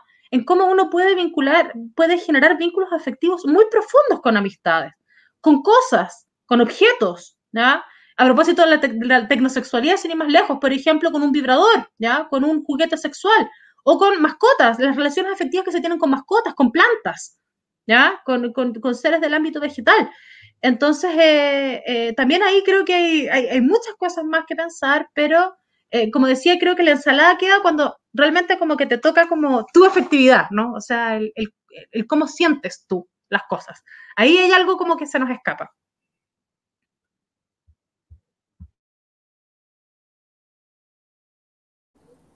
Está enmuteada. Está enmuteada. Tienes toda la razón. O sea, eh, a mí lo que me parece que es la gran contribución de, del poliamor, o eh, y digamos de cuando uno que piensa, como dice Brigitte Basalo, que el amor no es la monogamia, pero eh, tal como el tiempo no es el reloj. Pero cuando uno piensa en el tiempo, piensa en el reloj. Y cuando uno piensa en el amor, piensa en la monogamia. Así tú puedas haber leído Foucault entero y, y etcétera, estar de vuelta. Lo que tú tienes, dices es que al final es como que tú igual, eh, al, al, haber problemas o al sentir hacia esto, igual vuelves a, no sé, al Disney interior, a las ideas de, de clase, eso, y, y, esa cuestión se desaprende a punta de lágrimas y se vuelve a desaprender. No, no es un camino sin dolor, no es que, no, no eh, eso, eh, tienes toda la razón. No, ni tampoco, ni tampoco recta. Ni tampoco no, es Mm, absolutamente, pero eh, acá quiero defender una contribución, es que cuando uno se entera que existe el poliamor o la agamia o la anarquía relacional, elija su no monogamia, eh, la, la, primera no monogamia que te enteras que, que existe, ¿ya? Lo que, la que sea. Eh, la contribución no es que, ah, existe esto. Uno piensa, hay alternativas a, al modelo, o sea, y si hay una alternativa, pueden haber otras. Entonces, eh, eh, si, entera, si el conocer sobre no monogamia se implica dar un paso atrás y obtener una perspectiva, eso no te va a llevar a la, a la felicidad absoluta, etcétera, etcétera, pero te abre la mente. Y ya la parte, el amor y la monogamia ya no, no son categorías que o sea, un cuadrado que entra en otro cuadrado y es todo lo que hay. Y bueno, y el punto es que tienes que casarte bien, eh, tener hijos, etcétera, etcétera, estar estupenda a los 60 y tener posgrado y no sé qué cosa y los hijos que sean todos profesionales. Cuando uno ya se da cuenta que eso no es necesario, eso ya es una liberación. Ahora, no es solo lo que hay. Sí, yo ahí, ahí quería hacer una, quizá una defensa, no sé si la, la Vale lo, lo, entiende el amor romántico de la misma forma y por eso no utiliza ese concepto, pero yo en general, cuando se hablaba de amor romántico y, y poliamor, yo entiendo, tratando de hacer como pensar el, el, la mejor versión de los conceptos y no la peor, ¿cierto? No la caricaturización, el amor romántico como un espacio de vínculo que no necesariamente tiene que ser monógamo, en el cual eh, tú haces una especie de como inversión a largo plazo en, términos afectivos, en términos de tiempo, en términos de energía, en términos de, desarrollar algo a, largo plazo. Y eso es algo que otros modelos, ni siquiera hablar tanto de anarquía relacional o agamia, incluso la soltería, un modelo como la soltería forever, ¿cierto? Eh, no te entrega. Eh, uno lo puede buscar y sustituir eh, en la amistad, en otros tipos de vínculos, puede ser el, Tinder, el touch and go, incluso la, la, prostitución, los gigoló. Uno puede encontrar otra manera de sustituir lo que te entrega, no necesariamente la monogamia, sino que el amor romántico. Yo entiendo... Eres un eh, romántico perdido. Yo soy romántico, yo soy un romántico, eh, entonces, pero, pero, pero no soy monógamo. Entonces yo creo que sí se puede amar a dos personas a la vez. Yo creo que sí se puede establecer amor romántico entre eh, y ahí, claro, hay, hay tipos de, de, poliamor que quizás como el idílico, ¿cierto? El, el, el, el que vende la, la, portada, que es la famosa trieja, ¿no? El triángulo están... ¿Vicky Cristina Barcelona? Vicky Cristina Barcelona sin borderline, ¿no? Ah, sin, sin, sin, este caos eh, interno que dura, dura poquito, pues justamente por eso, pero más quizás como Yumi Hero, ¿cierto? Como estas series como que van construyendo un amor romántico con toda la, todos los beneficios de ese amor romántico, pero no limitado necesariamente a dos personas. Y ahí yo, claro, desde mi perspectiva más de, de, la psicología evolutiva, yo no sé si todas las posibilidades que pensemos se pueden realmente, o, o quizás si, se puedan, sean, terminen siendo mayoría. A mí me gusta distinguir justamente, y, justamente porque creo que la monogamia no es natural, o sea, si uno lo analiza en cantidad de... Helen Fischer escribía, ¿cierto? Eh, el 84% de la de los em, grupos humanos conocidos, el 84% eran no monógamos. En los mamíferos, el 97% de los mamíferos son no monógamos. O sea, no hay razón para pensar que nuestra especie es justo monógama. De hecho, si uno analiza la historia, ni siquiera, ni siquiera los pilares fundamentales de Occidente son monógamos. Uno habla de la Biblia y mucha monogamia no encuentra, al menos en el Antiguo Testamento. Eh, uno ve la historia, Sócrates tuvo un matrimonio múltiple con dos mujeres al mismo tiempo. Entonces, uno no encuentra la monogamia, excepto en Roma, que era una cosa como de clases altas y no había una monogamia sexual, ni siquiera romántica, era más bien como un contrato para, tener hijos establecidos y ni siquiera era tan tan importante porque el divorcio había una monogamia consecutiva constantemente y tenía una razón política y de élite. Eh, entonces, e, e, es, quizás la edad media donde se, se, se, lleva la exageración de esta, de esta, de este, de esta monogamia estricta, exagerada, pero yo, claro, haría y no, no, no, no diría que todo poliamor es contrario al amor romántico. Yo creo que puede haber un complemento entre amor romántico, entendiendo en su mejor versión de sí misma, con relaciones no monógamas. Y ahí, claro, mm, en general creo que lo mejor es ver cuáles funcionan para nuestra especie y también individualmente, si también somos cada individuo biológicamente distinto el uno del otro. Entonces, algunos son más calientes, otros más fríos, otros más, más promiscuos, otros bisexuales, otros heterosexuales, otros homosexuales. Se va y, y eso puede tener un componente biológico y la gracia es que la cultura no entorpezca ni el sentir biológico ni el individual, a mi parecer. Eh, sí, eh, mira, una de las razones por las cuales a mí no me gusta hablar de amor romántico es porque, bueno, mi última formación eh, fue en filosofía y una de las cosas que allí más fuertemente aprendí es a ser rigurosa con los conceptos. Y creo que cuando hablamos de amor romántico estamos entendiendo toda una cuestión diferente. Algunas personas cuando, cuando, cuando uno dice amor romántico piensan en el amor de las películas Disney, otras piensan, ¿no es cierto?, en la comercialización eh, del amor, otros piensan en el amor del romanticismo, ¿ya? Eh, o sea, hay, hay ahí una, una confusión eh, de, de, ámbitos, ¿verdad? A lo cual nos estamos refiriendo que creo que no nos hace bien y que creo que no nos hace bien cuando, cuando queremos instalar una, una discusión reflexiva y crítica con respecto a, a, a los modelos sexoafectivos que, que se han instalado y pensar en si podemos desinstalarlos, deconstruirlos, o, en fin, etcétera, ¿no? Em, una cosa importante, por ejemplo, a, propósito del amor romántico, del romanticismo, y que me hace mucho sentido a propósito de esto que dices tú, que a lo mejor una, una persona podría ser poliamorosa y eh, romántica, eh, una, un aspecto muy particular del amor, del amor romántico, del romanticismo, como periodo histórico-cultural radicado en Europa, además, ¿ya? O sea, también hay que hacer ahí una precisión eh, geohistórica, ¿ya? Eh, una de las, de, las, características del amor romántico, del romanticismo, ¿no? es la idea de pensar de que los amantes están juntos por una libertad que los trasciende. ¿ya? O sea, el amor trasciende a todo y por lo tanto también trasciende a los cuerpos. O sea, si hubo una época de cuerpos poliamorosos, ¿ya? probablemente fue el romanticismo. ¿sí?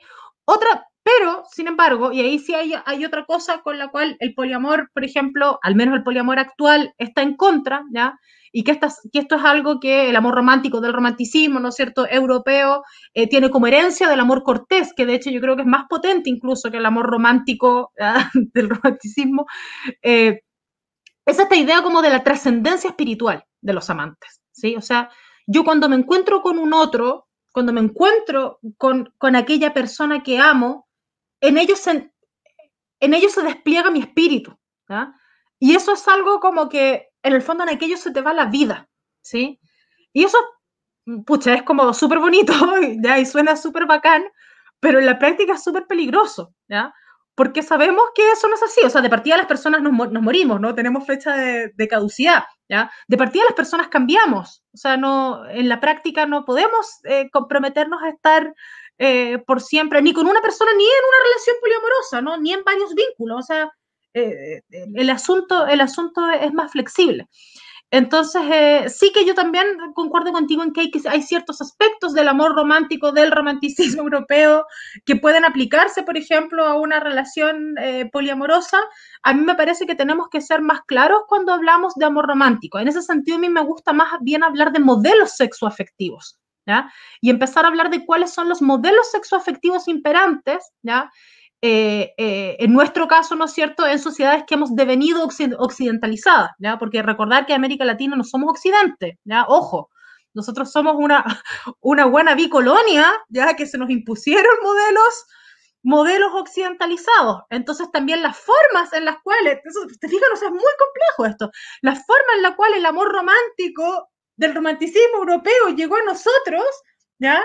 Eh, proviene de discursos idealizados de élites ¿ya? vinculadas a las artes, concretamente a la literatura. Entonces, hay muchos, muchos factores que hacen que cuando hablemos, ¿verdad?, de esta como melcocha, que le pusimos amor romántico, ahora la estamos, la, la estamos criticando, hace que finalmente seamos acríticos. Entonces, por eso yo prefiero hablar más bien de eso, ¿no? Como de pensar en cuáles son los modelos sexoafectivos imperantes, cuáles son los poderes que están detrás de esos modelos sexoafectivos, y desde allí empezar a pensar en cómo podemos eh, debatirlos, ¿no? Cómo podemos eh, deconstruirlos si nos interesa, eh, eh etcétera.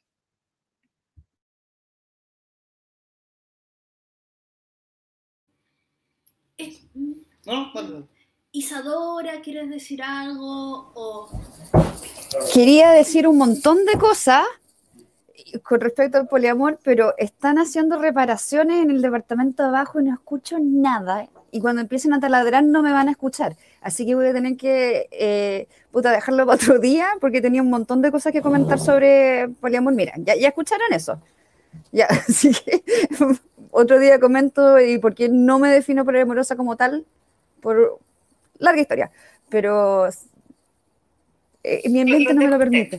Así que los lo dejo a usted. Pero hablan nomás de repente hasta que se escucha el taladro, po. Si es que te. Es que están martillando, bueno, y me desespera. Ya, pero corta, entonces voy a tratar. Eh, yo, por ejemplo, creo que la, el, es que había una pequeña contradicción en lo que tú estabas diciendo, porque hemos hablado todo este rato que el ser humano no es natural, pero tú vas y dices que la monogamia no es natural. Claro que no lo es. No, no, no, Lucas, Lucas. Fue Lucas, no, no, no. Fue Lucas el que, el que dijo que la monogamia no es natural, pero exactamente, po. La, la, monogamia no es natural porque es una, es una arma de, de, defensa. Se creó para defenderse de ciertas cosas. Es como lo decía la Bea también, que es una cosa patrimonial.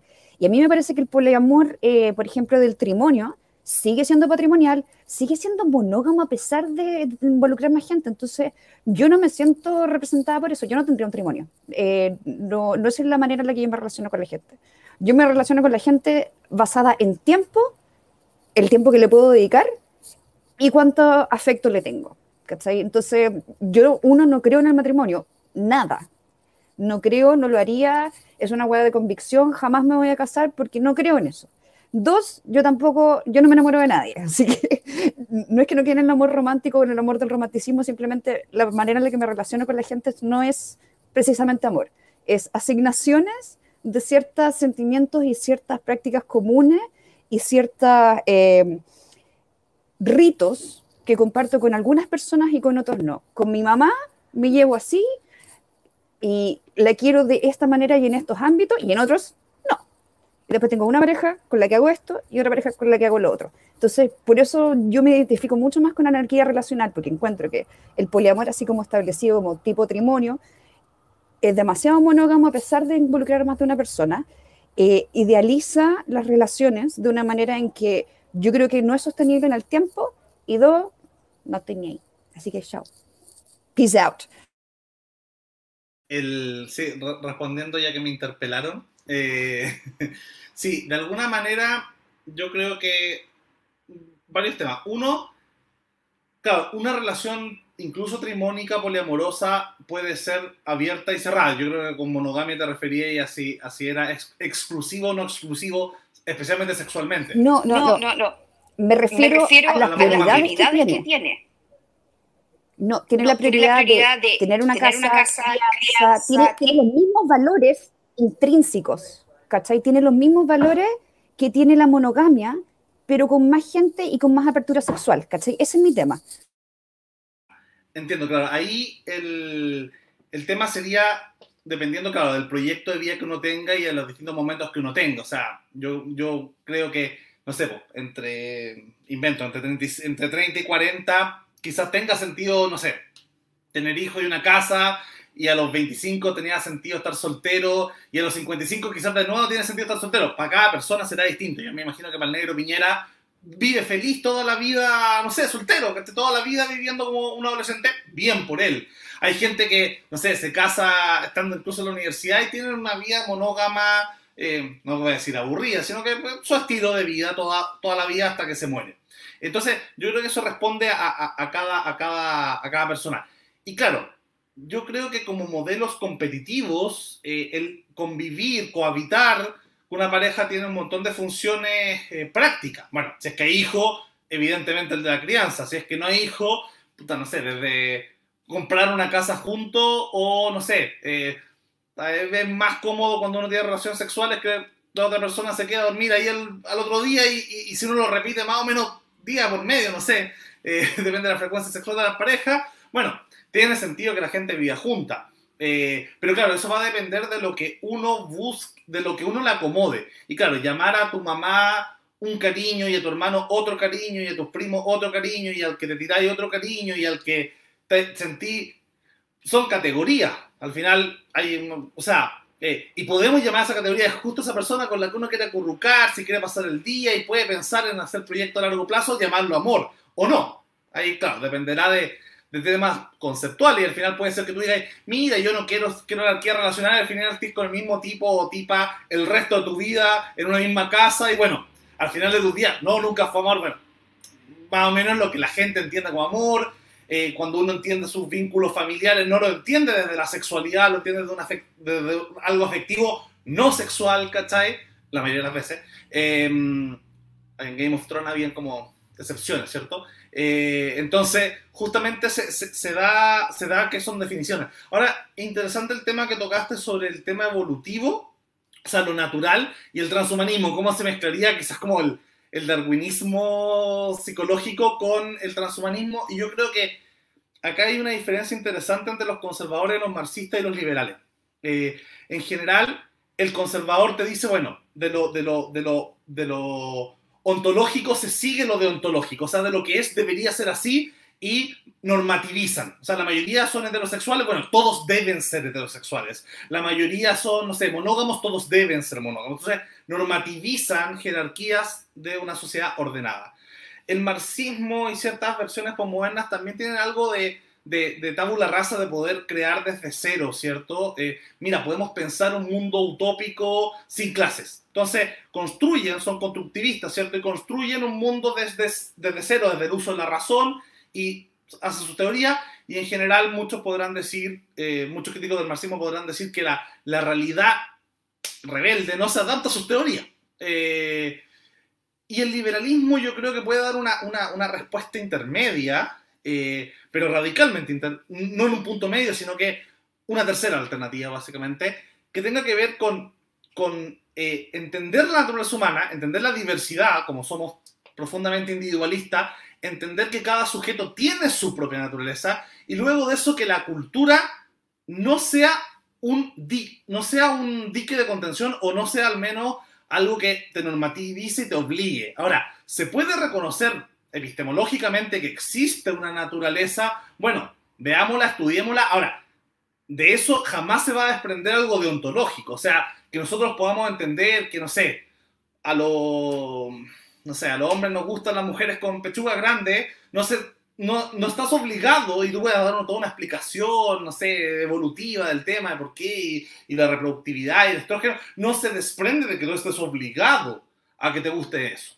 Entonces, eh, ahí, ahí, ahí yo la diferencia. Yo creo que uno puede dar una explicación, esa explicación no necesariamente tiene que ser normativa, al menos desde, desde, el liberalismo.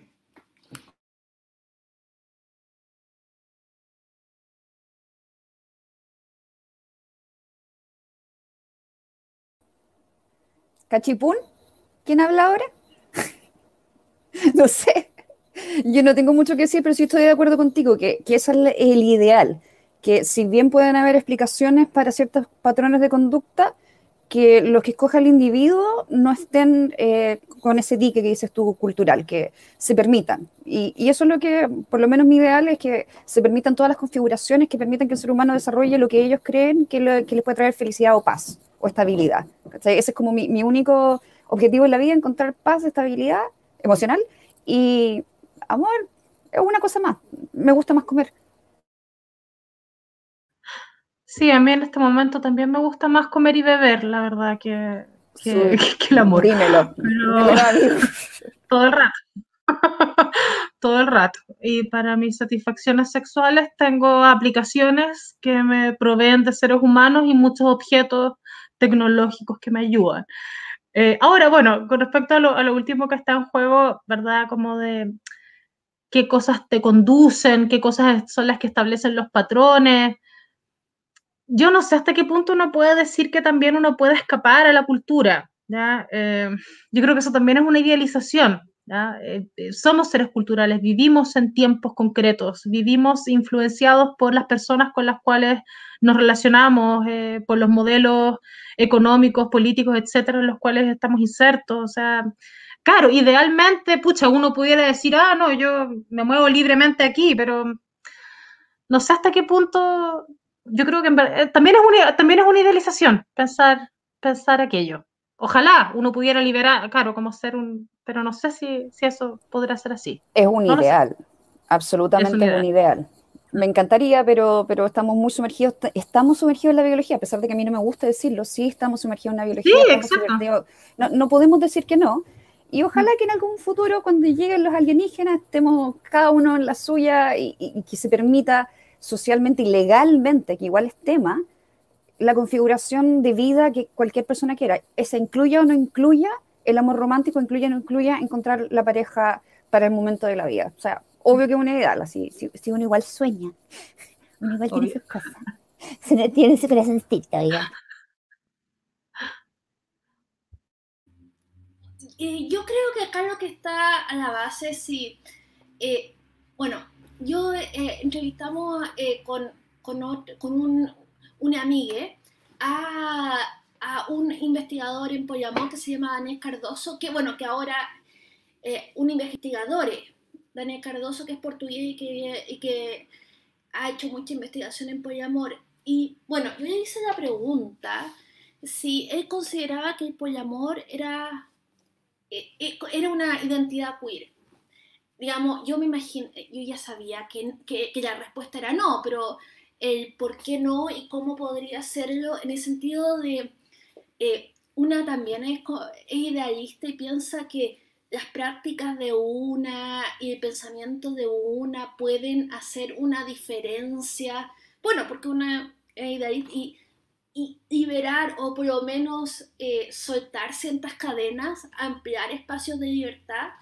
Y resulta que, que, Daniel Cardoso dijo que el poliamor y la no, no, no monogamia no son identidades queer, pero sí pueden ser prácticas queer, prácticas queer, sí.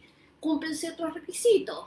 Eh, digamos, poner, eh, si, si, cumplen ciertos requisitos y ciertos requisitos que es como luchar contra todas las formas de discriminación, ¿cachai? De que, eh, porque eh, se ha visto que en otros países donde el poliamor se vuelve más mainstream, se empieza a hacer una diferenciación, una cosa por la respetabilidad, que implica que ya, yo como comunidad poliamorosa ya, eh, me diferencio y marco buenos versus malos para mostrar que yo es que este es el eh, como el love washing de que yo soy poliamorosa pero yo no yo soy buena porque todo lo mío es sobre el amor porque yo amo amo demasiado eh, y trato de minimizar o el aspecto de sexo callármelo eso, me parece, más peligroso.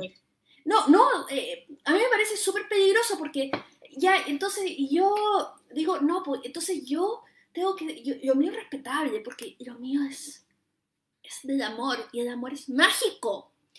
Pero eh, eso implica que por el otro lado eh, estoy diciendo, no, yo no yo no soy como Isadora. Isadora, cero sentimientos, todo sobre sexo, ella es mala pero yo soy buena. Entonces, como que, que muchas veces el tema de la respetabilidad, de buscar la respetabilidad, implica volverse más mainstream y también empezar a, a, tener prácticas de discriminación propia intergrupo. Eh, y bueno, y el tema de la respetabilidad vía el amor es una técnica que están usando muchos de los colectivos LGBT precisamente por la lucha del matrimonio igualitario. Eh, no, yo no, no estoy acá por negarle a, nadie que quiera casarse, aunque yo creo que casarse en general es pésima idea. Eh, pero el punto es que ahí eh, la estrategia es la respetabilidad, es que lo mío, primero que lo mío es sobre el amor.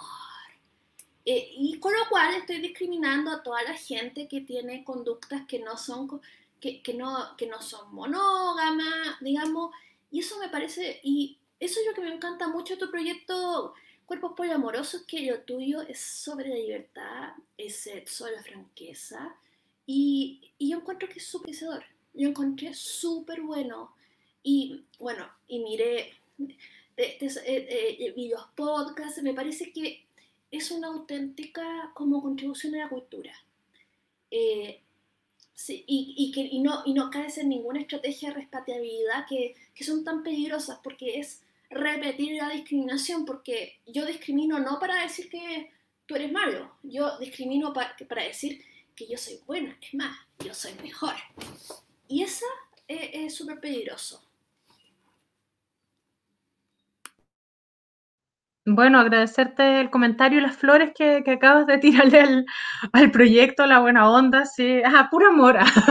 no, pero sí, pues, puro amor, bacán. Como te agradezco mucho, mucho tus palabras. Em, sí, yo creo que cuando entramos en el, territorio como de la superioridad moral, ahí es como que a mí ya me da paja todo, ¿cachai? Como... Y con respecto no solamente a, claro, no, ah, yo soy poliamorosa, soy más avanzada, soy más crítica que tú, ¿cachai? Como que o, con el feminismo o con incluso, ¿no? Como cualquier, eh, cualquier proclama o con cualquier eh, posicionamiento de activismo político de lo que sea, ¿no? Eh, cuando ya entramos en ese territorio como de que yo soy superior a ti o más bueno más malo, que además tiene como una raigambre como moralista que, que no, o sea, dónde viene, ya de verdad ellos como que no puedo, no puedo discutir más. entonces sí, también estoy de acuerdo con eso. O sea, yo de hecho creo que si hay una pareja, bueno, o sea, como que si hay gente que defiende la monogamia todavía porque les hace bien, loco, bien por ti, amigo, como estupendo. Como, a mí lo que me interesa es eso, ¿no? Como pensar en, como decía antes, pensar en por qué, por qué vivimos instalados en determinados modelos sexoafectivos, hasta qué punto nos, nos, eh, nos, eh, nos han moldeado y cómo podemos pensar nuevas posibilidades. Punto. Punto. Pero si eh, después de aquello tú querís seguir siendo heterosexual y, monógamo y estar casado y tener hijos, bueno, con los hijos yo como decía soy un poco más radical porque considero que el mundo ya, estamos en el apocalipsis COVID, o sea, el mundo se está acabando. Pero bueno, fuera de aquello, me parece que loco, vive tu vida, nadie es mejor o peor que otro, tú tenés que saber qué es lo que, lo que más te conviene y lo que más te conviene y sentido como con, tu, con, tus, con tus sistemas de sensibilidad. Y bueno, no sé, eh, una cosa que, que, que, a mí me pareció desde esa perspectiva importante de mm, como de resaltar y que siempre lo digo también cuando, cuando hablo del, del proyecto y también de por qué le puse cuerpos poliamorosos, que como ya hemos dicho varias veces a lo largo del, día de hoy, no es un proyecto sobre poliamor, ¿ya? Eh, igual quise nutrirme de algún modo como de ese imaginario, ¿ya? Y de, ese, de esa conceptualización y de esa palabra, porque me parece que sí, sobre todo hoy en día en la contemporaneidad y sobre todo, ¿no es cierto?, eh, en un mundo donde nuestra sexualidad y nuestros afectos están cada vez mediados por aparatos que han sido diseñados especialmente, ¿no?, para la producción de, de placer y la gestión del deseo, eh, me parece que hoy en día tenemos que pensar a la condición del cuerpo, ¿no? a la condición corporal del ser humano, como una condición que está constantemente siendo estimulada afectiva y sexualmente. ¿Sí? O sea, eh, creo que, creo que esa, esa forma de plantearlo, ¿no? pensar en, el fondo nuestros, nuestros cuerpos están siendo atravesados por redes de afectos, y afectos, fíjense que no digo amor, digo afectos, ¿no? como en un sentido eh, más amplio, ¿verdad? que estamos siendo atravesados por intensidades eróticas, intensidades de seducción, deseos, ¿no? Eh, si, comprendemos que nuestro cuerpo es también, ¿no es cierto?, una maquinita eh, expuesta y dispuesta hacia el placer, eh, siento que eso ya nos posiciona a pensar las relaciones humanas y no humanas de otra manera, ¿no? y que, ¿no es cierto?, nos posiciona a pensar las relaciones humanas y, y, no humanas, no desde estos criterios de producción y reproducción, no desde criterios de monogamia, no desde criterios de mercantilización, no desde criterios de... Eh, eh, que, hablamos antes como de, los testimonios, de los, como, claro, ¿no? Como de los contratos. Nos, nos, permite hablar, ¿no es de las relaciones humanas eh, en, otros, en otros ámbitos. Y creo como que eso es lo interesante. Sí, para ir, ir cerrando también, bueno, ahí decían en el tema del de, amor hasta que la muerte nos separe, y que igual iba a ser en el romanticismo, eh, iba a seguir, ¿cierto?, hasta después de la muerte y, todos nos vamos a morir. Con el transhumanismo, igual uno de los planteamientos que quizás no. La wea la fome. Qué lata, te morís persona, me mato. Ya estaría muerta, pero claro de matar en la otra vía. Eh, ahora, bueno, claro, el transhumanismo, quería hablar de que el transhumanismo igual vende un poco la promesa de, inmortalidad. Así que ahí para los románticos, ultra, ultra románticos, no yo, pero para los románticos monógamos, quizás ahí puedan estar, puedan fusionarse, quizás puedan traspasarse a un mismo, a un mismo cerebro, a un mismo, descargarse del mismo computador y ser eternamente los mismos datos, fusionar sus datos. Allá ellos. Eh, y con respecto al tema de, claro, de de la superioridad moral y de, la, de las libertades, al menos desde, desde yo que igual soy como un, evangélico del liberalismo, eh, claro, yo no digo que ser poliamoroso sea mejor que ser monógamo o, no sé, con respecto, por ejemplo, a las orientaciones sexuales, que ser de tal orientación sexual sea mejor que otra. Claro, si es que alguien vuelve, eh, ahí estaría la palabra, vuelve a la monogamia, vuelve al, catolicismo, vuelve a la heterosexualidad posteriormente haberse pegado una reflexión, yo feliz, pero, pero al menos la invitación liberal es como pégate la reflexión. O sea, si yo soy ateo y, obviamente, y, como muchos en este país me crié en un colegio católico, entonces tenía, tenía ese tema. Si el día de mañana haces una reflexión y vuelvo a ser católico, lo encuentro más valorable que haber sido todo, todo tener, haber tenido la misma religión que cuando niño. Lo mismo con la orientación política, ¿cierto? O sea, los que tienen más o menos la orientación política de sus padres yo al menos invitaría como a la sospecha. O sea, como decir, como, oye, eh, no, ¿no has pensado que quizás tienen la misma condición religiosa, sexual, política que tenías de niño, que tenían tus padres, que tenía tu, subcultura? ¿No te, ¿No te hace un ruido que sea, eh, que, que, sea justamente eso? Bueno, al menos la reflexión de, de, planteárselo yo creo que sería la invitación más liberal. O sea, eh, el resultado da lo mismo, pero al menos yo creo que el liberalismo cultural, por así decirlo, haga una invitación a, a cuestionarse la, las propias, la propia evidencia y se llega a la misma conclusión, bien. Y, pero si es un ejercicio reflexionado, y lo hablábamos en otro programa, ¿cierto? Hace poco, eh, de si eran más valiosas las relaciones, eh, no sé, como la amistad o, o, las relaciones románticas que las familiares. Bueno, yo creo que la elección, la gracia de los amigos por sobre los primos, ponte tú, es que a los amigos uno los elige. Entonces, ya hay una... Ahora, si quieres volver a ser amigo de tu primo porque en verdad te cae muy bien, genial, ¿cachai? Pero, pero que sea porque te cae bien. No porque, no, es que es mi primo, así que tengo que ir a su cumpleaños en vez de ir al de mi amigo y no sé. O sea, en la reflexión interna, en el replantearse, yo creo que hay algo, hay algo profundamente de, este espíritu liberal ilustrado que, que, invita. No sé si les queda algún comentario, si no, agradecer a la Vale por el programa, agradecer a la Isa por, por estar ahí desde, desde la madrugando y a Beatriz, obviamente, por acompañarnos. Sí, quisiera hacer una invitación bueno, eh, reiterar el agradecimiento a, esta conversación con ustedes. Eh, me, dio mucho gusto conocerles y, poder compartir, ¿verdad?, sobre, sobre el proyecto y sobre las investigaciones. Pero quería hacerles una invitación, bueno, tanto a ustedes como a las personas que, nos han estado viendo y que aún permanecen allí, o que, bueno, que nos vayan a ver eh, en el registro en los días siguientes. La próxima semana, concretamente día martes 29 de septiembre a las 7 de la tarde, hora chilena, a través del Facebook Live de la cuenta Cuerpos Poliamorosos, vamos a hacer el lanzamiento de un documento PDF que revela los resultados de la encuesta que, de la cual he estado hablando durante todo este live, ¿ya? Es un documento que, eh, bueno, que yo pienso que va a ser muy valioso para otras personas que estén investigando temas similares o para no sé, cualquiera que quiera enterarse un poco de, bueno, de esta gran pregunta, ¿no? ¿Cómo nos estamos comportando los chilenos y chilenas frente a, frente a las aplicaciones móviles de citas? Ese es un primer evento importante, ya. Em, como les decía, vuelvo a reiterar, martes 29 de septiembre, 7 horas Chile, a través del Facebook Live de, de Cuerpos Poliamorosos. Eh, también si, si, me escriben por interno se pueden conectar eh, vía Zoom a la persona que no le guste Facebook por las razones que sea que quiera conectarse por esa vía, le puedo enviar el, el link, el link de Zoom. Eh, el documento va a estar, es un, libro, es un PDF de libre descarga, después va a estar registrado en la, en la página web de Cuerpos Poliamorosos para que cualquier persona se lo pueda bajar. Y es como un, es una especie de primer approach, ¿no? Porque como dije, eh, el análisis realmente profundo, ¿no? Que, que, se pudo hacer sobre, esa, sobre esos datos y otros, ¿no? El, los focus group, las entrevistas, las experiencias, los testimonios, el análisis de imágenes, etcétera, etcétera. Se viene, sí, está buenísimo, lo pusieron ahí. Eh, ahí está abajo, me encanta. Eh, el, gran, el gran lanzamiento gran es, va a ser en enero del año 2021, si COVID nos lo permite.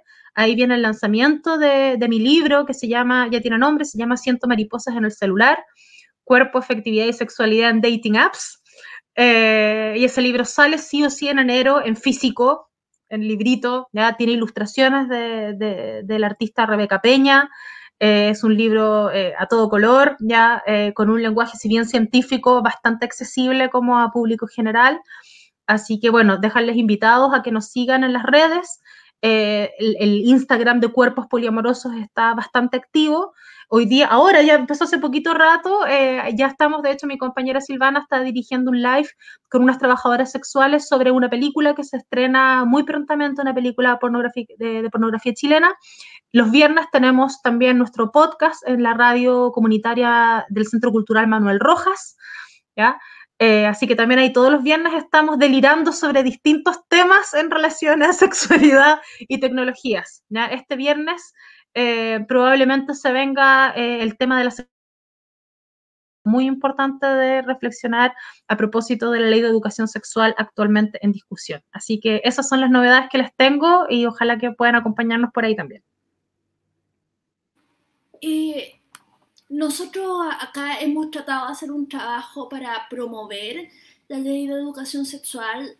Eh, digamos, hemos, te quiero contar, íbamos a cerrar, pero dame un, minuto, porque de verdad yo nos hemos, me he encontrado con, un estado de histeria total acerca de, no, de casi incluye la, la, violación de los niños, con, ¿cachai? Entre primer y segundo recreo, una cosa así eh, no, en serio, pero, pero, pero esto decirlo así como... Pero, Gente que no está entendiendo nada del universo. universo. No, pero un paroxismo, entonces, eh, digamos, resulta que hicimos, y, y, lo digo porque te lo voy a compartir, porque resulta que yo busqué ya, uno, busqué alguno de, alguno de los legisladores detrás de la ley para entrevistarlo. Y entrevistamos a Jaime Bedoyo, que forma parte de la comisión que está, pero es a quien me puede conseguir. Y nos contestó. Jaime Bedoyo eh, había, ahora es ministro, había recibido todo tipo de amenazas por la ley. O sea, lo persiguieron. Y desde la ultraderecha. Y desde la ultraderecha, ya, todo tipo de amenazas por la, por la ley. Eh, que además, desde la ultraderecha, pero cosas escritas en los comentarios, o sea, yo estaba ahí, pero borrando todas eh, las acusaciones de pedofilia una tras otra. Después eh, hablé con alguien del Mineduc, la directora provincial, para que nos contara lo que hay de educación sexual en Chile, lo que ya se hace, no es que no se haga nada. Es más, hay y desde, y, desde el jardín, sobre todo para proteger, para eh, más de la gestión de riesgo que desde la cosa efectiva, pero, pero, pero, pero hay. Y tercero, hablamos con José Murillo de la Fundación para la Confianza, que él trabaja contra el abuso, el abuso sexual infantil y que hace, y que, y que hace un trabajo tremendo. Entonces, eh, y desde esas tres personas eh, vimos la ley, vimos cuál es, desde, el punto de vista del bienestar superior de niños, niñas y adolescentes, y de verdad no se justifica. Eh, todo, todas estas cosas son mentiras y, y resulta que incluso José Morillo decía que a él le parece que muchos de, de los que están más en contra, probablemente son gente que abusa de los niños y que precisamente la ignorancia los protege. Entonces, digamos, no, no, esos son algunos, a otros que es como que, que, probablemente son histéricos, muchos conservadores, pero hay que mirar, hay que mirar la, la, la resistencia a una cuestión que yo leí la ley, yo la leí, yo la investigué, yo hablé con harta gente porque no me voy a poner a defender y a poner mi nombre a algo que pueda ser malo. O sea, yo antes de sacar la bandera, eh, porque la bandera, porque este es un medio de centro derecha, entonces podemos llegar, digamos, al público, a, educar al público que de verdad está en contra, pero que está en contra porque se creyó las mentiras. ¿Cachai? Porque entonces eh, resulta que eh, me parece tan terrible, porque de verdad eh, hay mucho, la, resistencia de la ley de educación sexual eh, pone a los niños en una posición de vulnerabilidad. Acá no protege la inocencia, al contrario, protege a quien abusa a los niños. Eh, en fin, eso es lo que yo quería decir ya que estábamos hablando de eso.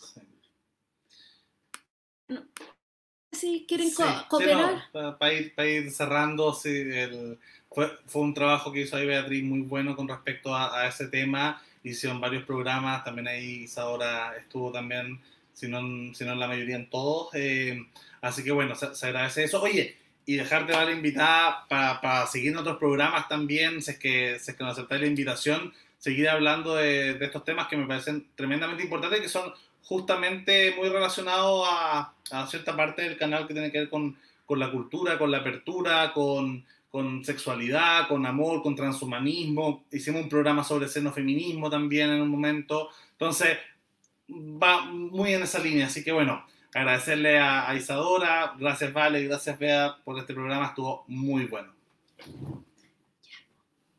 Y,